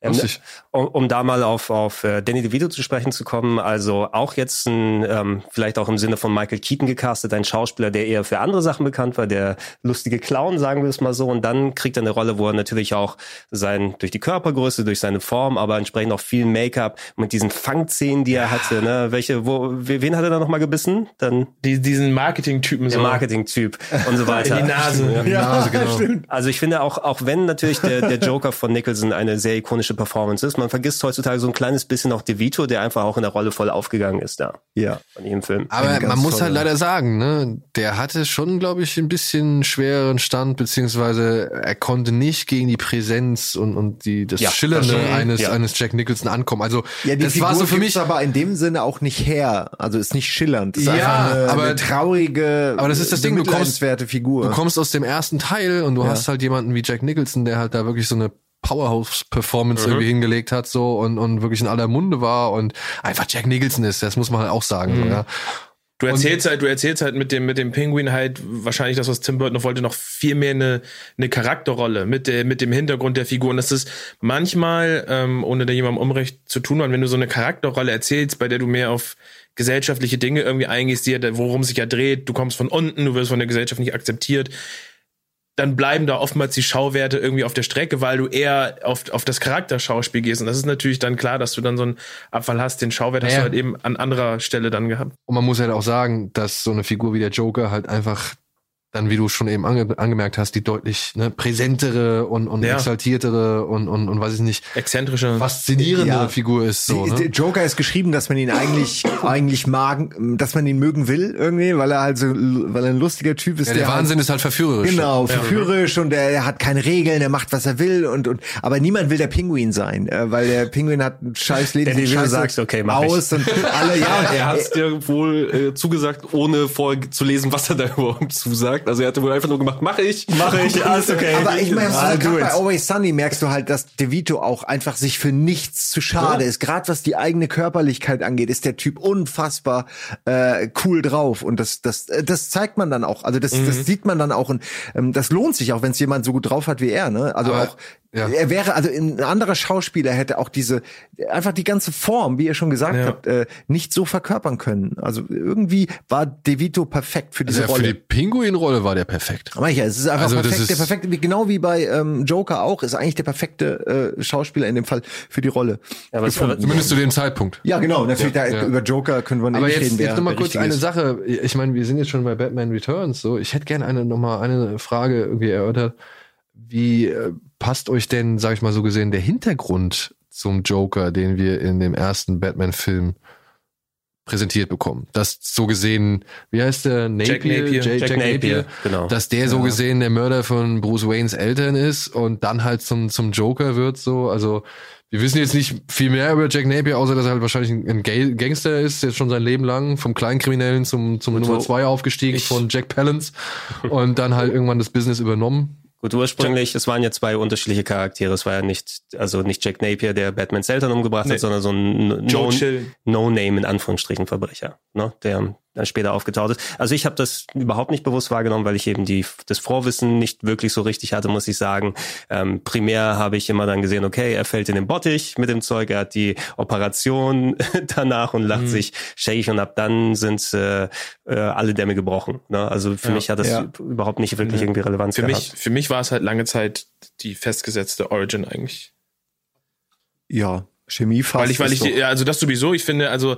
Ja, Chemie fast okay, Genau, ne? das, Also, das, das, das, weil das verbindet die beiden so, das ist für mich auch, ähm, das, das gehört zusammen. Es passt schon irgendwie, Ähm, ob ne? das, das Ja. jetzt, dass jetzt der Joker sozusagen der Mörder war, das war sozusagen für mich dann lange Zeit einfach gesetzt. Auch dass, dass der Joker sozusagen Jack hieß, bevor ich mich mit den Comics praktisch befasst habe, weil das ja auch erst nach den Filmen irgendwann kam. Ähm, aber wer jetzt Batmans Eltern umbringt, finde ich, ob das, das muss meiner Meinung nach nicht der Joker sein, sozusagen. Das ist, das, sind- das ist getrennt. So die Entstehung des Jokers durch Batman sollte immer gesetzt sein, meiner Meinung nach.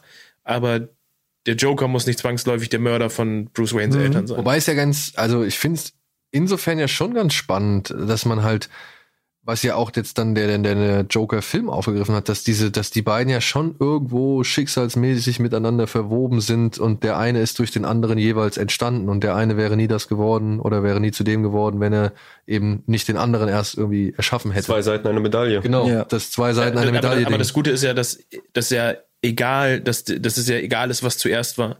Weil der Joker repräsentiert ja sozusagen die gesamte Kaltblütigkeit, die in, die in der Crime Alley sozusagen passiert ist, egal wer das war. Es spielt halt eigentlich überhaupt gar keine Rolle, wer Batmans Eltern ermordet hat, weil dieses Verbrechen so kaltblütig und rücksichtslos war, dass es sozusagen auf die Mentalität und das Vorgehen des Jokers halt passt. So, das heißt, dass, dass die beiden zusammengehören, hast du ja durch den, durch den Ace Chemicals Vorfall sozusagen. Aber, aber Batman wurde halt gemacht durch, durch alles, was der Joker eigentlich verkörpert, ohne dass der Joker damals schon dabei gewesen sein ja, muss. aber wäre halt der Joker nicht in der Gasse gewesen und hätte Dann wäre Eltern vielleicht jemand anders in der Gasse gewesen. Ja, Also- aber dann wäre Wir wahrscheinlich reden jetzt von dem Film. Ja, ja, wir reden Ja, vom Film. Im Film ist die Frage, wer hat wen zu, zu was gemacht. Genau. Also da hat der Joker Batman kreiert und Genau. also bevor er der Joker war und Batman Ja. hat dann den Joker kreiert durch Genau. den Chemieunfall. Insofern ist es auch, man kann es so machen. Ich finde es poetisch, aber ich finde also es der eine hat quasi, sein. oder sie haben sich gegenseitig die Aufgabe geschaffen oder ihre ihr Dasein. Genau, und ich finde das, ich finde das auch, also wie gesagt, deswegen war es für mich auch immer ein Gesetz, ähm, aber es im Endeffekt muss es zwangsläufig nicht sein, aber ich fände es auch so, wie Simon sagt, es ist eigentlich so, wenn man es wenn man's so beibehalten hätte für die Joker-Story, die ja bis heute zehnmal irgendwie umgeschrieben wurde oder und immer noch nicht feststeht, finde ich, es ist auch eine, eigentlich eine, eine Sache, mit der ich zumindest zufrieden wäre, wenn irgendwann irgendjemand sagt, das ist die definitive Entstehungsgeschichte von Batman, dass der Joker als Teenager oder was auch immer Batmans äh, Eltern umgebracht hat. Ja, also diese Varianten, du hast ja auch dann, ich weiß, es gibt auch diesen, diese Abspaltung, wo mal die, die Mutter von äh, Batman Joker wird, ne? wo Martha Ja, das Wayne ist, Joker äh, das ist im Flashpoint-Universum. Ja. Also es ist da, das, da stirbt ja dann sozusagen Bruce Wayne und Thomas Wayne wird, so der Vater wird sozusagen zu Batman, zu einem relativ brutalen Batman und äh, Martha Wayne wird halt verrückt und wird halt zum Joker. Mhm. Also da, ich mir da will ich noch mir mal einfach die. Option, die Option offen Also halten. wirklich, das ne? ist ein guter Comic und auch Ist den, den Ja. Animationsfilm äh, Flashpoint ist halt eine Flash-Geschichte. Ähm, lohnt sich aber auf ja, den, den muss ich okay. mir auch noch, den will ich mir auch noch, Kann ich zumindest den, den, den, äh, also so. ich dir mal leihen? Ich habe den vor kurzem. Den Film auch? Äh, ach so, nee, nicht den Film, den Comic. okay, ja, dann, ah, okay. Beides lohnt dann lese sich ich mir erstmal den Comic rein. Ja. Ist der abgeschlossen? Ja, das ist halt so ein, ein Sammelband halt. Ja, okay. Mit dem würde ich, würde ich mir danach auch nochmal. soll ja angeblich auch die Story vom Flash-Film dann sein, der irgendwann Ja, kommt, wenn, er denn, kommt. wenn er Mal denn mal kommt oder ob er noch kommt, das wissen wir ja alle nicht so wirklich.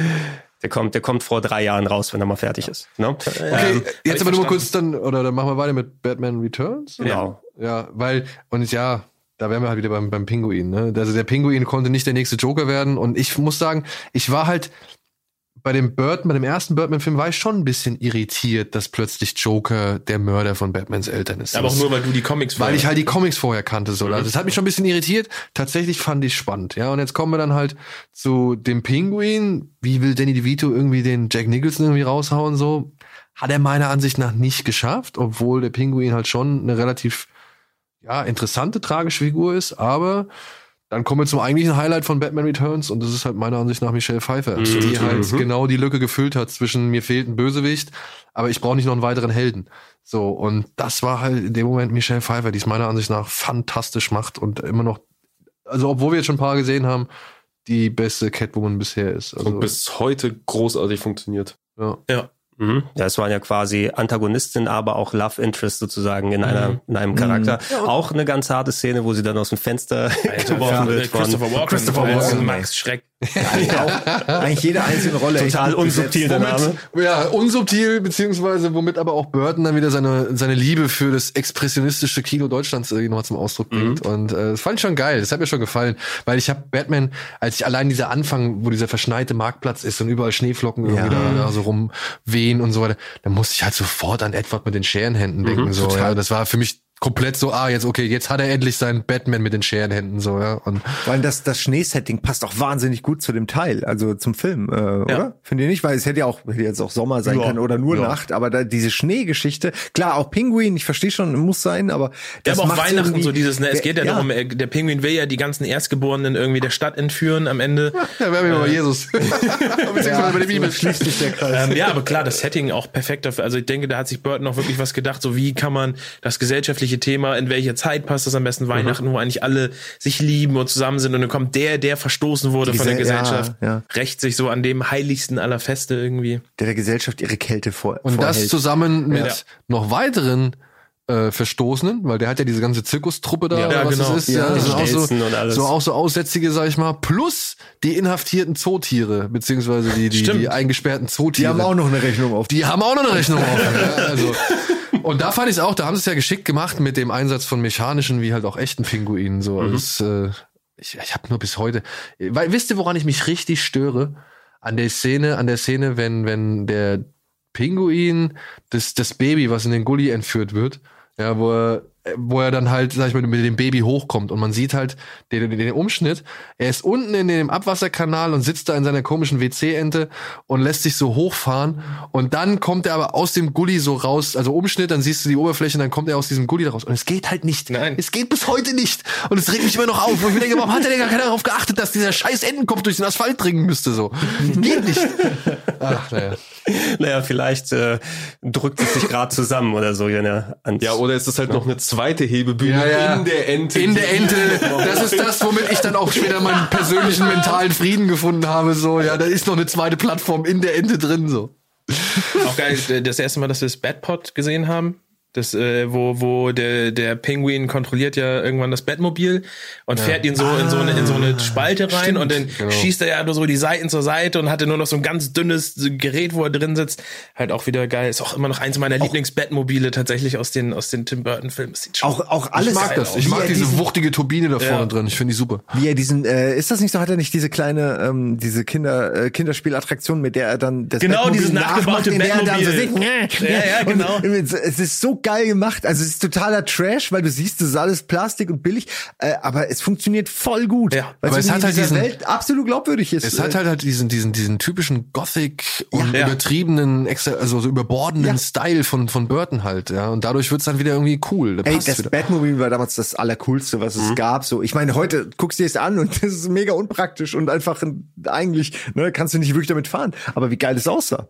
Also Das ist auf jeden Ja. Fall stilistisch schön neu interpretiert gegenüber dem geschwungenen 60er. Ja, es ist halt auch, das ist halt so ein bisschen dieses, dieses, dieses, dieses, dieses Science Fiction, diese Fantasie, äh, wo wir uns reindenken wollen, dass ein Held oder ein Dunkelheld sowas hat, im Gegensatz zu einem Tumblr oder einem Affleck Panzer, weißt du, die, wo du sagst, ja, das hat das Militär bestimmt irgendwo in der Garage, aber dieses Batmobil, das hat er mit Alfred irgendwie zusammen in der, in der Höhle gebaut und das, das passt mit den Schwingen hinten und mit der Turbine hinten und Die vorne. Flammen, Das ist halt ein Statement. Das, ist halt, Ja, das Batmobil ist mehr Symbol Mehr als Flammen. wirklich Maschine, so die praktisch ist. Ja, was, naja.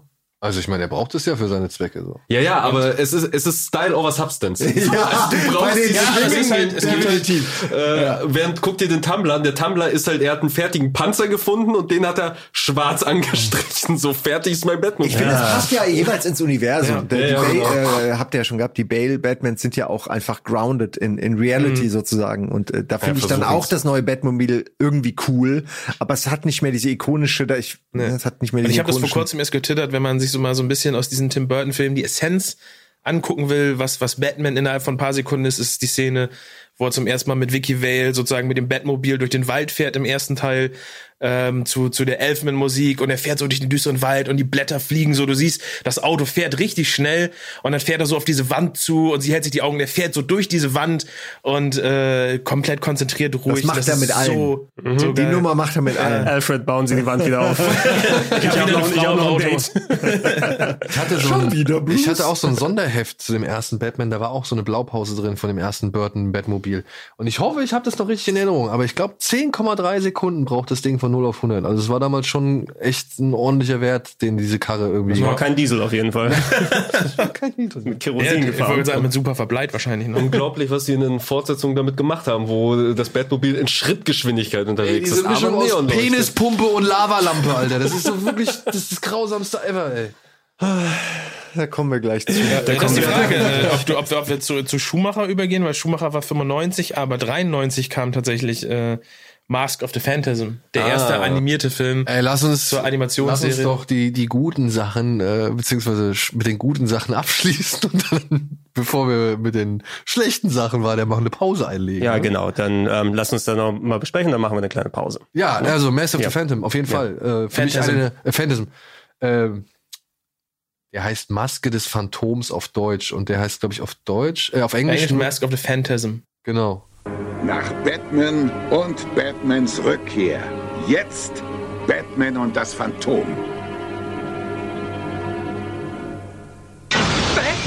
Überlebensgroß in seinem neuesten Spielfilm. Der Ritter der Nacht im Kampf gegen den gefährlichsten Gegner, den er je hatte. Dein Todesengel erwartet dich.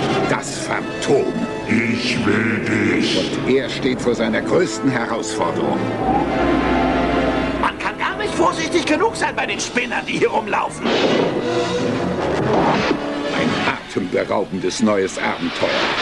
Batman und das Phantom. Ein Film, den Sie so bald nicht vergessen werden.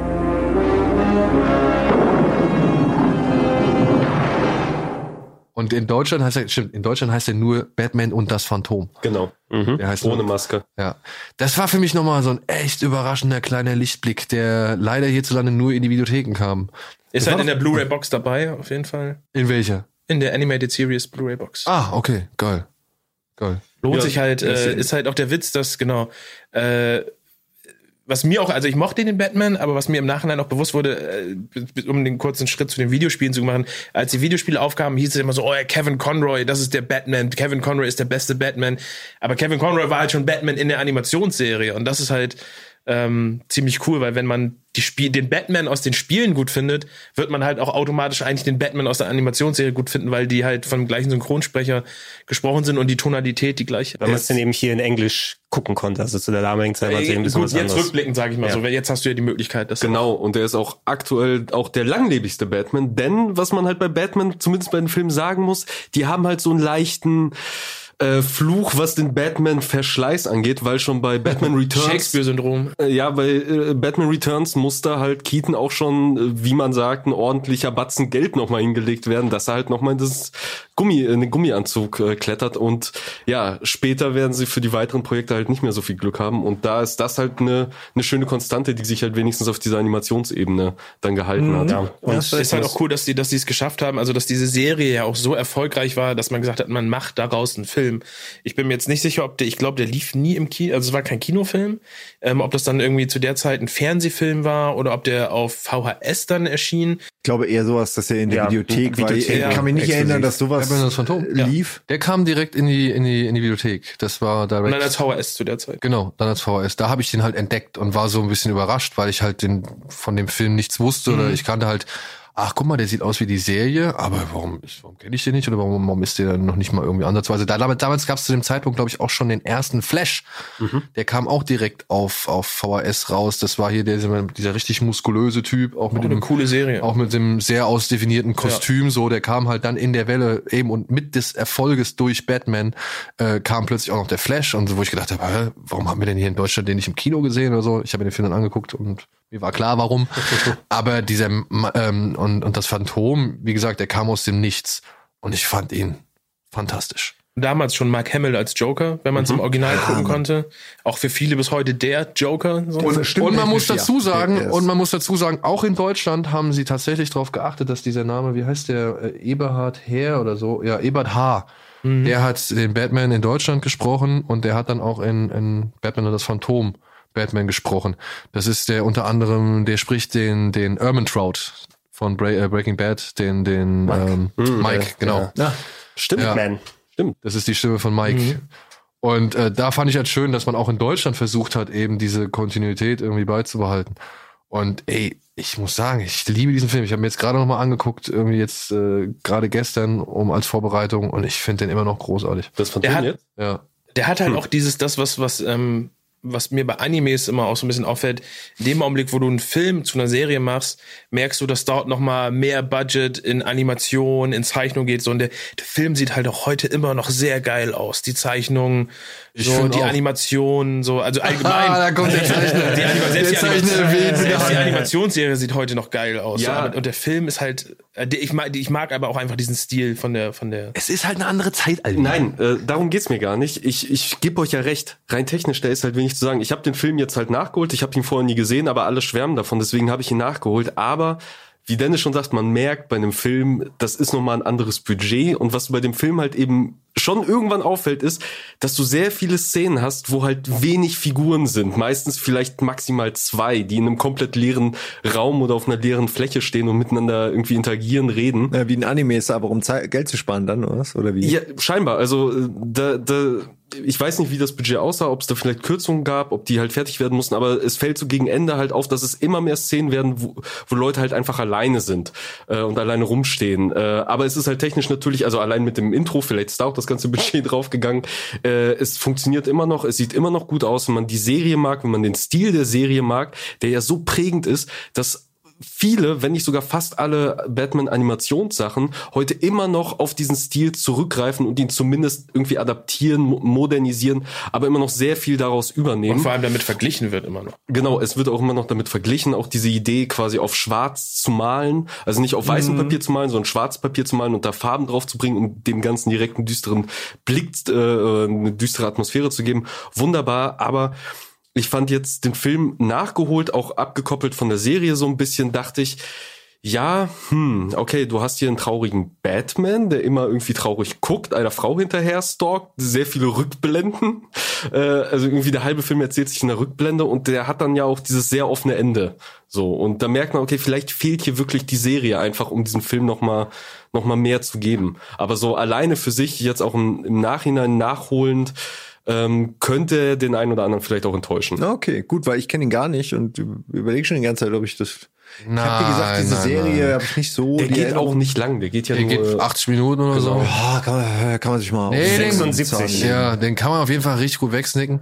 Und was auch schön Ist ja ist, fast er bietet eine weitere, er bietet eine weitere Origin Story für den Joker an. Okay, das nehme ich. Ja, tatsächlich. Und das fand ich ganz Oh, interessant. ja, stimmt. Und äh, was ich halt an diesem Film auch schätze, ist tatsächlich so ein bisschen, weil hier auch nochmal die Figur Bruce Wayne aus einem anderen Licht betrachtet wird, nämlich als der ja, Gefühlsmensch Bruce Wayne, der eigentlich tatsächlich irgendwie doch mal irgendwann versucht, vielleicht eine Beziehung zu führen oder sonst irgendwas. Und da gibt's eine wundervolle Szene, wo er an der Klippe von Wayne Manor ist und, sag ich mal, die, die geliebte Person in seiner Vergangenheit in seine Arme schließt. Und in dem Moment kommen aus so einer Felsspalte unter ihm die Fledermäuse hoch. Und das ist der Moment, wo er halt so gesehen auf zum ersten Mal die Betthöhle entdeckt, also wo er auf die Betthöhle aufmerksam wird. Und diese Fledermäuse schrauben sich so in den Himmel. Und ich finde das so ein, ich finde das einen echt tollen Moment, weil dadurch irgendwie gezeichnet wird, ey, deine Zukunft hält keine Liebe bereit, so Ja, also für da, dich du, gibt's du für dich gibt's keine, für dich gibt's die Fledermaus und für dich gibt's das das Retten der Stadt irgendwie die du gerne retten möchtest und so weiter. Aber diese Liebe, die, die wird erstmal nicht deins sein, so. Und das fand ich tatsächlich echt für damals, für so einen Zeichentrickfilm, der halt auch, man muss das, möchte noch dazu erwähnen, ich meine, für mich war das schon eine Kinderserie, ja. Auch, auch wenn das irgendwie, äh, ja, düsterer war und, und deutlich erwachsener war als die Adam West-Serie, meiner Ansicht nach. Es war ja trotzdem immer noch eine Kinderserie, eine Cartoonserie, die irgendwie im Vormittags- oder, oder im, im Frühprogramm lief, so. Und da so echt doch schon düstere, sag ich mal, auch Gewalt. Also es gibt echt Gewaltspritzen. Der tritt dem Joker halt einmal so richtig krass in die Fresse, dass ihm den Zahn rausfliegt. So. Ja. Ähm, auch eine großartige Sequenz. Da kämpfen die beiden in so einer Miniaturstadt. Also es ist so Batman ja. gegen Joker als in dem Godzilla-Modus so, ja. Also auch eine tolle, auch eine ist eine tolle Szene. Also dazwischen gibt's immer so viele geile Bilder. Und halt, wie gesagt, dass man halt so mit den Motiven, die Batman irgendwie auszeichnen, nochmal gewisse Facetten ja wie irgendwie. Fuzz, Ja, Wo zum Beispiel. Ja, ja, genau, genau, genau, genau, genau. Wird. Und man muss dazu sagen, auch, was vielleicht für dich nochmal ein Verkaufsargument ist, ich versuche dir den Film jetzt Ja, erst ich, ich bin schon bereit. Paul Dini. Paul Dini war mitverantwortlich für diesen Film, hat mitgeschrieben, mitproduziert. Das ist der Mann, der halt später Arkham Asylum und, und äh, Arkham City ähm, mit, Okay. mit Rockstar Games zusammen gemacht hat. Okay. So. Also Okay. ähm, dementsprechend, ich, also mein Herz schlägt sehr stark für äh, Mask of the Phantom. Ja, ich guck's mir gerne nochmal an. Ja, vielleicht war meine oder kommt meine Täuschung auch ein bisschen daher, dass es halt schon wieder eine Batman-Liebesgeschichte ist. Schon wieder geht es Batman um eine Frau, um sein Herzschmerz. Schon wieder ist er traurig, weil auch in den Burton-Filmen war das halt auch so ein treibendes Motiv. Im ersten war es halt Vicky Wayne. Der zweite ist deutlich besser, weil halt eben äh, Catwoman nicht eine reine reine Bumse ist, sondern halt endlich mal eine ja, aber so ist es ist halt so. Ey, es ist so. Also der Joker sagt es im ersten, er braucht mal wieder was zu bumsen und genauso ist Vicky Wayne. Die ist halt super uneigenständig, erschreckt sich noch von diesem Geschenk, was er da lässt. Aber dann hast du eine Catwoman, die cool ist, die sich zu verteidigen weiß, Ja, die halt die diesen komischen Gauner hat, den ja. Taser wegnimmt und ihn erstmal selber tasert und die damit spielt, die damit kokettiert, dass der Pinguin so so mega scharf auf sie ist und so Druck hat und die damit halt auch manipuliert, während sich aber gleichzeitig auch eine gewisse Ja. gewisse äh, Sympathie für Bruce Wayne entwickelt, also von der Ja. quasi von der von ihrem alter Ego, ich weiß jetzt gerade nicht, wie sie heißt, auch äh, Selina Kyle. Se- Selina Also, oder meinst du jetzt bei, bei, bei, äh, Re- äh, Return. Ja, Ja, Selina Kyle. Selina Kyle, okay. Äh, und Selina Kyle bandelt halt mit Wayne an, während halt Catwoman Batman aber eher so als Gegner hat und ihn eher versucht so ein bisschen auszutricksen und sowas. Und das fand ich deutlich spannender, als es dann halt da dann war, dann kam halt im Animationsfilm wieder, wieder ein ähnliches Thema auf und dann wird das ja dann wieder fortgesetzt in den, in den nachkommenden Filmen. Also dieses Batman und die Liebe ist halt echt so ein Thema, was durch alle Filme durchfährt und was ich langsam echt nicht mehr sehen kann Ist, und will. ja, ist aber wahrscheinlich auch, weil es nur mal die einfachste Struktur ist, ne, um so eine ja, vielleicht. Geschichte Aber- interessant zu machen. Du brauchst halt immer den Romantic Interest, auch wenn er bei Batman nicht passt, scheint jeder, der eine Story schreibt, zu denken, dass das dazugehört. Ich persönlich bin auch nicht der Ansicht, dass das nötig ist. weiß halt nicht, weil ich finde, ich sehe was was Schröck sagt, du hast ja eigentlich Bru- du hast ja Bruce Wayne und Batman und so und während Batman sozusagen ja eigentlich schon sich damit abgefunden hat, irgendwie für, für alle Zeiten allein zu sein und selbst seine selbst die Robins ja nach nach und nach verstößt, Mhm. weil er sagt, er will sich diese Verantwortung nicht aufladen, das zu machen, was er will, geht halt Er nur alleine. nicht zu nahe lassen, ja. Ja, genau, ist halt ein Bruce Wayne trotzdem noch ein Mensch und ich glaube selbst selbst bei dem manisch depressiven äh, bei der Störung, die Bruce Wayne ja hat, weil machen wir sich vor, Bruce Wayne ist in vielerlei Hinsicht halt auch einfach kaputt. So, so muss man, also ja, muss man einfach sagen. Ähm, aber glaube ich, ist er ja trotzdem immer noch jemand, der, der in, in, an, zumindest in gewissen Spitzen, sozusagen Gefühlsspitzen, immer noch nach einem normalen Leben sich sozusagen sehnt, was ja auch, was ja auch zu, von, von Alfred Ja. immer sozusagen nochmal Gepusht wird, ja. gepusht wird. So, ey, verlier dich nicht, weil wenn du, wenn du nur Batman wirst, so, dann verlierst du halt deine Menschlichkeit und zu einer Mensch, zur Menschlichkeit gehört halt wahrscheinlich auch doch die Liebe irgendwie zu suchen, obwohl du besser eigentlich weißt, dass es nicht geht. Also das ist ja auch irgendwie dieser, dieser, dieser Twist, den, den Batman hat, den Spider-Man hat, so, so wie viel, wie viel Verantwortung oder was machst du mit dem, was du weißt, was du kannst und wie viel Engagement gibst du halt deiner, deiner Berufung und was opferst du dafür, weil beides geht halt nicht gleichzeitig. Eins von beiden wird darunter leiden und das ist ja auch das, was, was, ähm, äh, Gordon in The Dark Knight am Ende sagt, so er ist halt der Einzige, der das kann, auf beiden Seiten zu wandeln, Mhm, sozusagen, der, der, der Held zu sein, aber halt auch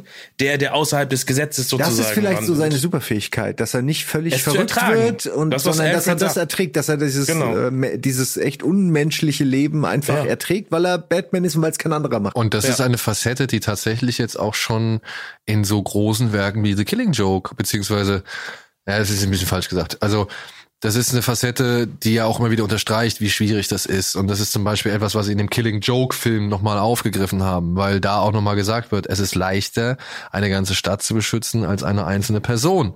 Weil diese einzelne Person macht dich halt immer angreifbarer und verletzbarer als, als diese gesamte Stadt, die du irgendwie retten willst. Und ich finde, das trägt eigentlich nur zu dem Dilemma Batman von mir Ja. aus äh, oder oder halt zu dem Zustand Batman einfach mit bei. Mhm. Und da kann ich wirklich damit leben, dass jetzt ich meine Nolan hat das mit der mit der Liebe auch schon aufge also auch noch zum Thema gemacht und aufgegriffen, aber, ja, aber hier Nolan hat noch ganz andere Probleme mit seinem Batman. ja, also, ja, ja, da kommen wir noch hin. Ja, da da kommen wir noch hin. ja. Aber ich sag nur, es ist auch bei Nolan wird's halt noch mal wieder irgendwie thematisiert und zum Aspekt gemacht. Und ähm, ich fand das halt bei bei Batman und das Phantom, wie gesagt, wurde es einfach schön auch visualisiert und es hat es hat irgendwie keine Ahnung, es hat für mich und die Geschichte hat's gepasst. Zumal halt, wie gesagt, ich mag diese Rückblende. Diese Rückblende hat tatsächlich so ein bisschen für mich ohne jetzt zu hochgreifen zu wollen, es war einmal Amerika-Gefühl so, weil der funktioniert ja auch auf zwei Zeitebenen. Und auch da muss ich sagen, ne, Killing Joke ist auch ein, auf zwei Zeitebenen aufgeteilt. Also wir lernen da halt auch ziemlich, oder wir sehen da halt auch ziemlich viel, sowohl im Comic als auch in dem Film, sehen wir in der Vergangenheit. Das ist für mich nicht so ein, so ein entscheidendes Thema gewesen oder so. Lasst uns an dieser Stelle den heutigen Plauschangriff über Batman beenden. Wir werden aber auf jeden Fall nochmal zusammenkommen, um ausführlich über den geflügelten Rächer zu sprechen. Ich denke, dabei kommen mindestens zwei weitere Teile rum. Bis dahin könnt ihr euch gerne weitere Podcasts anhören, wie gewohnt überall auf Rocket Beans TV zu finden, in den gewohnten Feeds, als auch nochmal gesammelt, inklusive den Classics auf plauschangriff.de. Wir bedanken uns fürs Zuhören. Wir hoffen, ihr hattet viel Spaß und wir sagen Tschüss.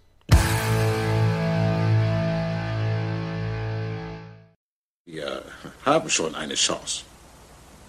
Ey, das dynamische Duett. Bitte du. Sie heißen dynamisches Du.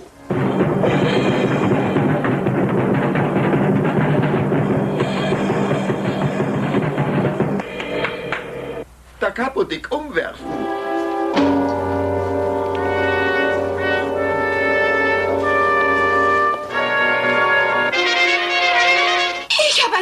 Entdeckt. Schauen Sie. Dort.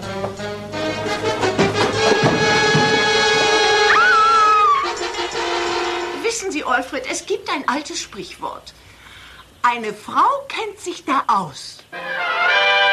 Ich weiß, das Leben ist geheimnisvoll. All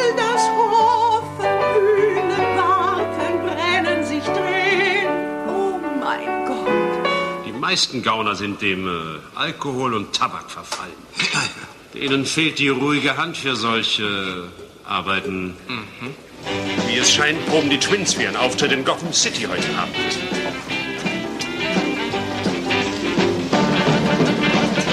Bestimmt äh, gibt's dafür noch einen passenderen Moment, Robin. Oh, Entschuldigung.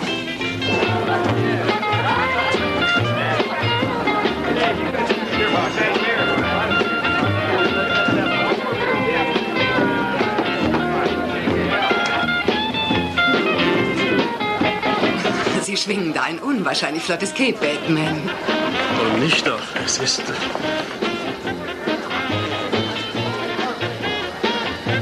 Es ist. Ja. Oh, ich. Mein. Mein Drink.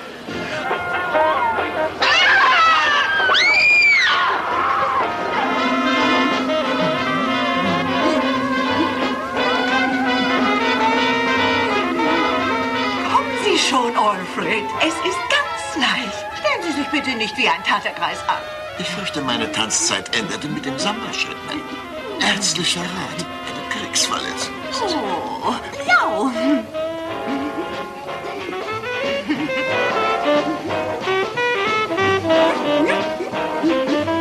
Oh Mann, ich mag Rock'n'Roll, wie jeder andere heißblütige amerikanische Durchschnittsteenager. Aber dieses Gejaule ist wirklich furchtbar.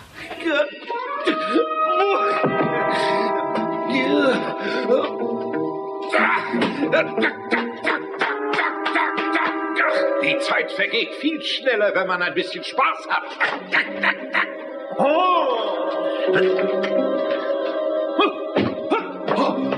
Wer ist da?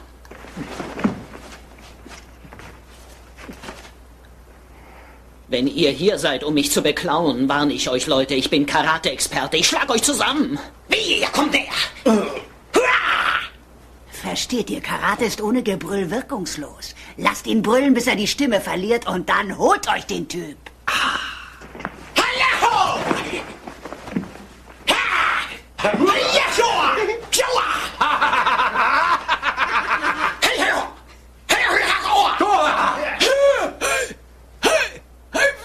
So ein Geizkragen. Wenn ich mir nicht ein paar Cent vom Butler klauen würde, hätte ich doch nicht mal Zigarettengeld. Warte hier. Nimm eine von mir, Kumpel. Wieso nicht? Danke, Partner. Schon gut.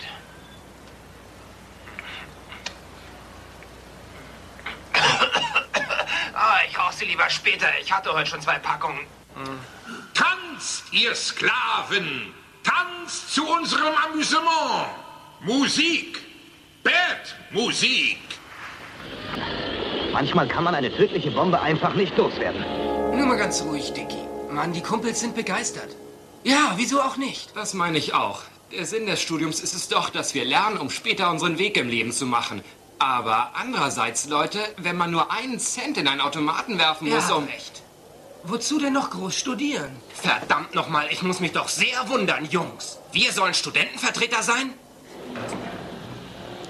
Catwoman, Sie sind kein netter Mensch. Ich bin ein Barde, der den Menschen hilft, bestimmt. Stets komm ich ganz geschwind mit weisem und tröstendem Rat. Mit weisem und tröstendem Rat. Oh, ist das nicht ein attraktiver Mann, so gentlemanlike? Ihr müsst mich nur fair belohnen, dann wisch ich euch die Tränen vom Gesicht. Dann wisch ich euch die Tränen vom Gesicht. Passt auf, Leute. Viel Zeit ist nicht. Gleich gibt's Rührei. Das finde ich treffend, Robin. Schön, dass es dir gefällt. Mal sehen, wie euch das gefällt. Was ist das, Batman? Ich, ich weiß es nicht. Was auch immer es ist. Es ist jedenfalls witzig. Der Spaß geht auf Ihre Kosten. Es ist Lachgas. Das ist der spaßigste Streich, den uns je jemand gespielt hat. Das, das ist viel witziger als der Joke. Ich kann, ich kann nicht aufhören, wirklich.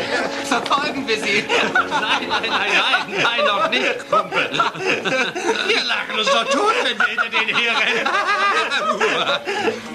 Hier, hier, Junge, schluck die. Das ist eine Traurigkeitspille. Die neutralisiert das Lachen. Die soll das Hirn klar machen. Guten Tag, Robin, mein Freund. Wer ist deine Freundin? Was geht dich das an, Fetzer? Was? Zieh Leine, Opa, na los, sonst gibt es dicke Lippen, klar? Was hast du mit ihm gemacht, du kleine Todesfee?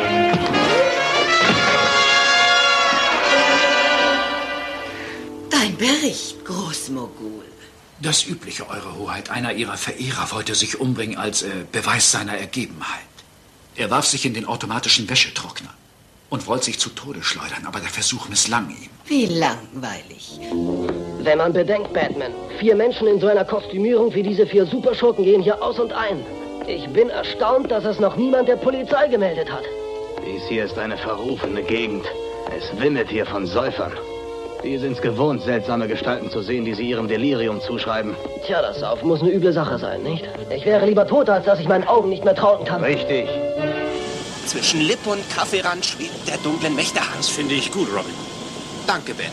Ja, aber heißt das, du fütterst jetzt den Batcomputer echt mit den Buchstaben? Robin, die sind aus Nudelteig. Leicht zu verdauen. Heiliges Dampfventil. Ist mir so rausgerutscht, verzeihen Sie bitte.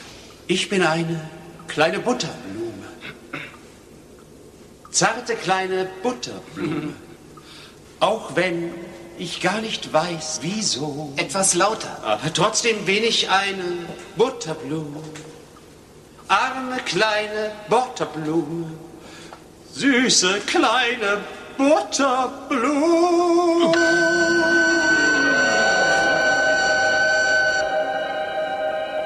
Ich hoffe, ich habe Sie nicht gestört. Oh nein, gar nicht. Ich habe gerade Blumenaufkleber auf unser Batmobil geklebt. Wir sind als Ehrengäste zu einem Blumenfest eingeladen. Wir verschwinden durchs Fenster, sonst pöbelt uns die Masse an, Commissioner. Pöbeln? Im Polizeipräsidium? Kinder denken, wir sind zu cool, Mann, und wir provozieren sie. Ich bitte Sie freundlich zu Ihren Besuchern zu sein, Commissioner. Auch wenn nüchtern denkende Menschen das äh, kaum verstehen. Geh wieder nach draußen und beruhige die Blumenkinder. Die fallen über mich her. Sei cool.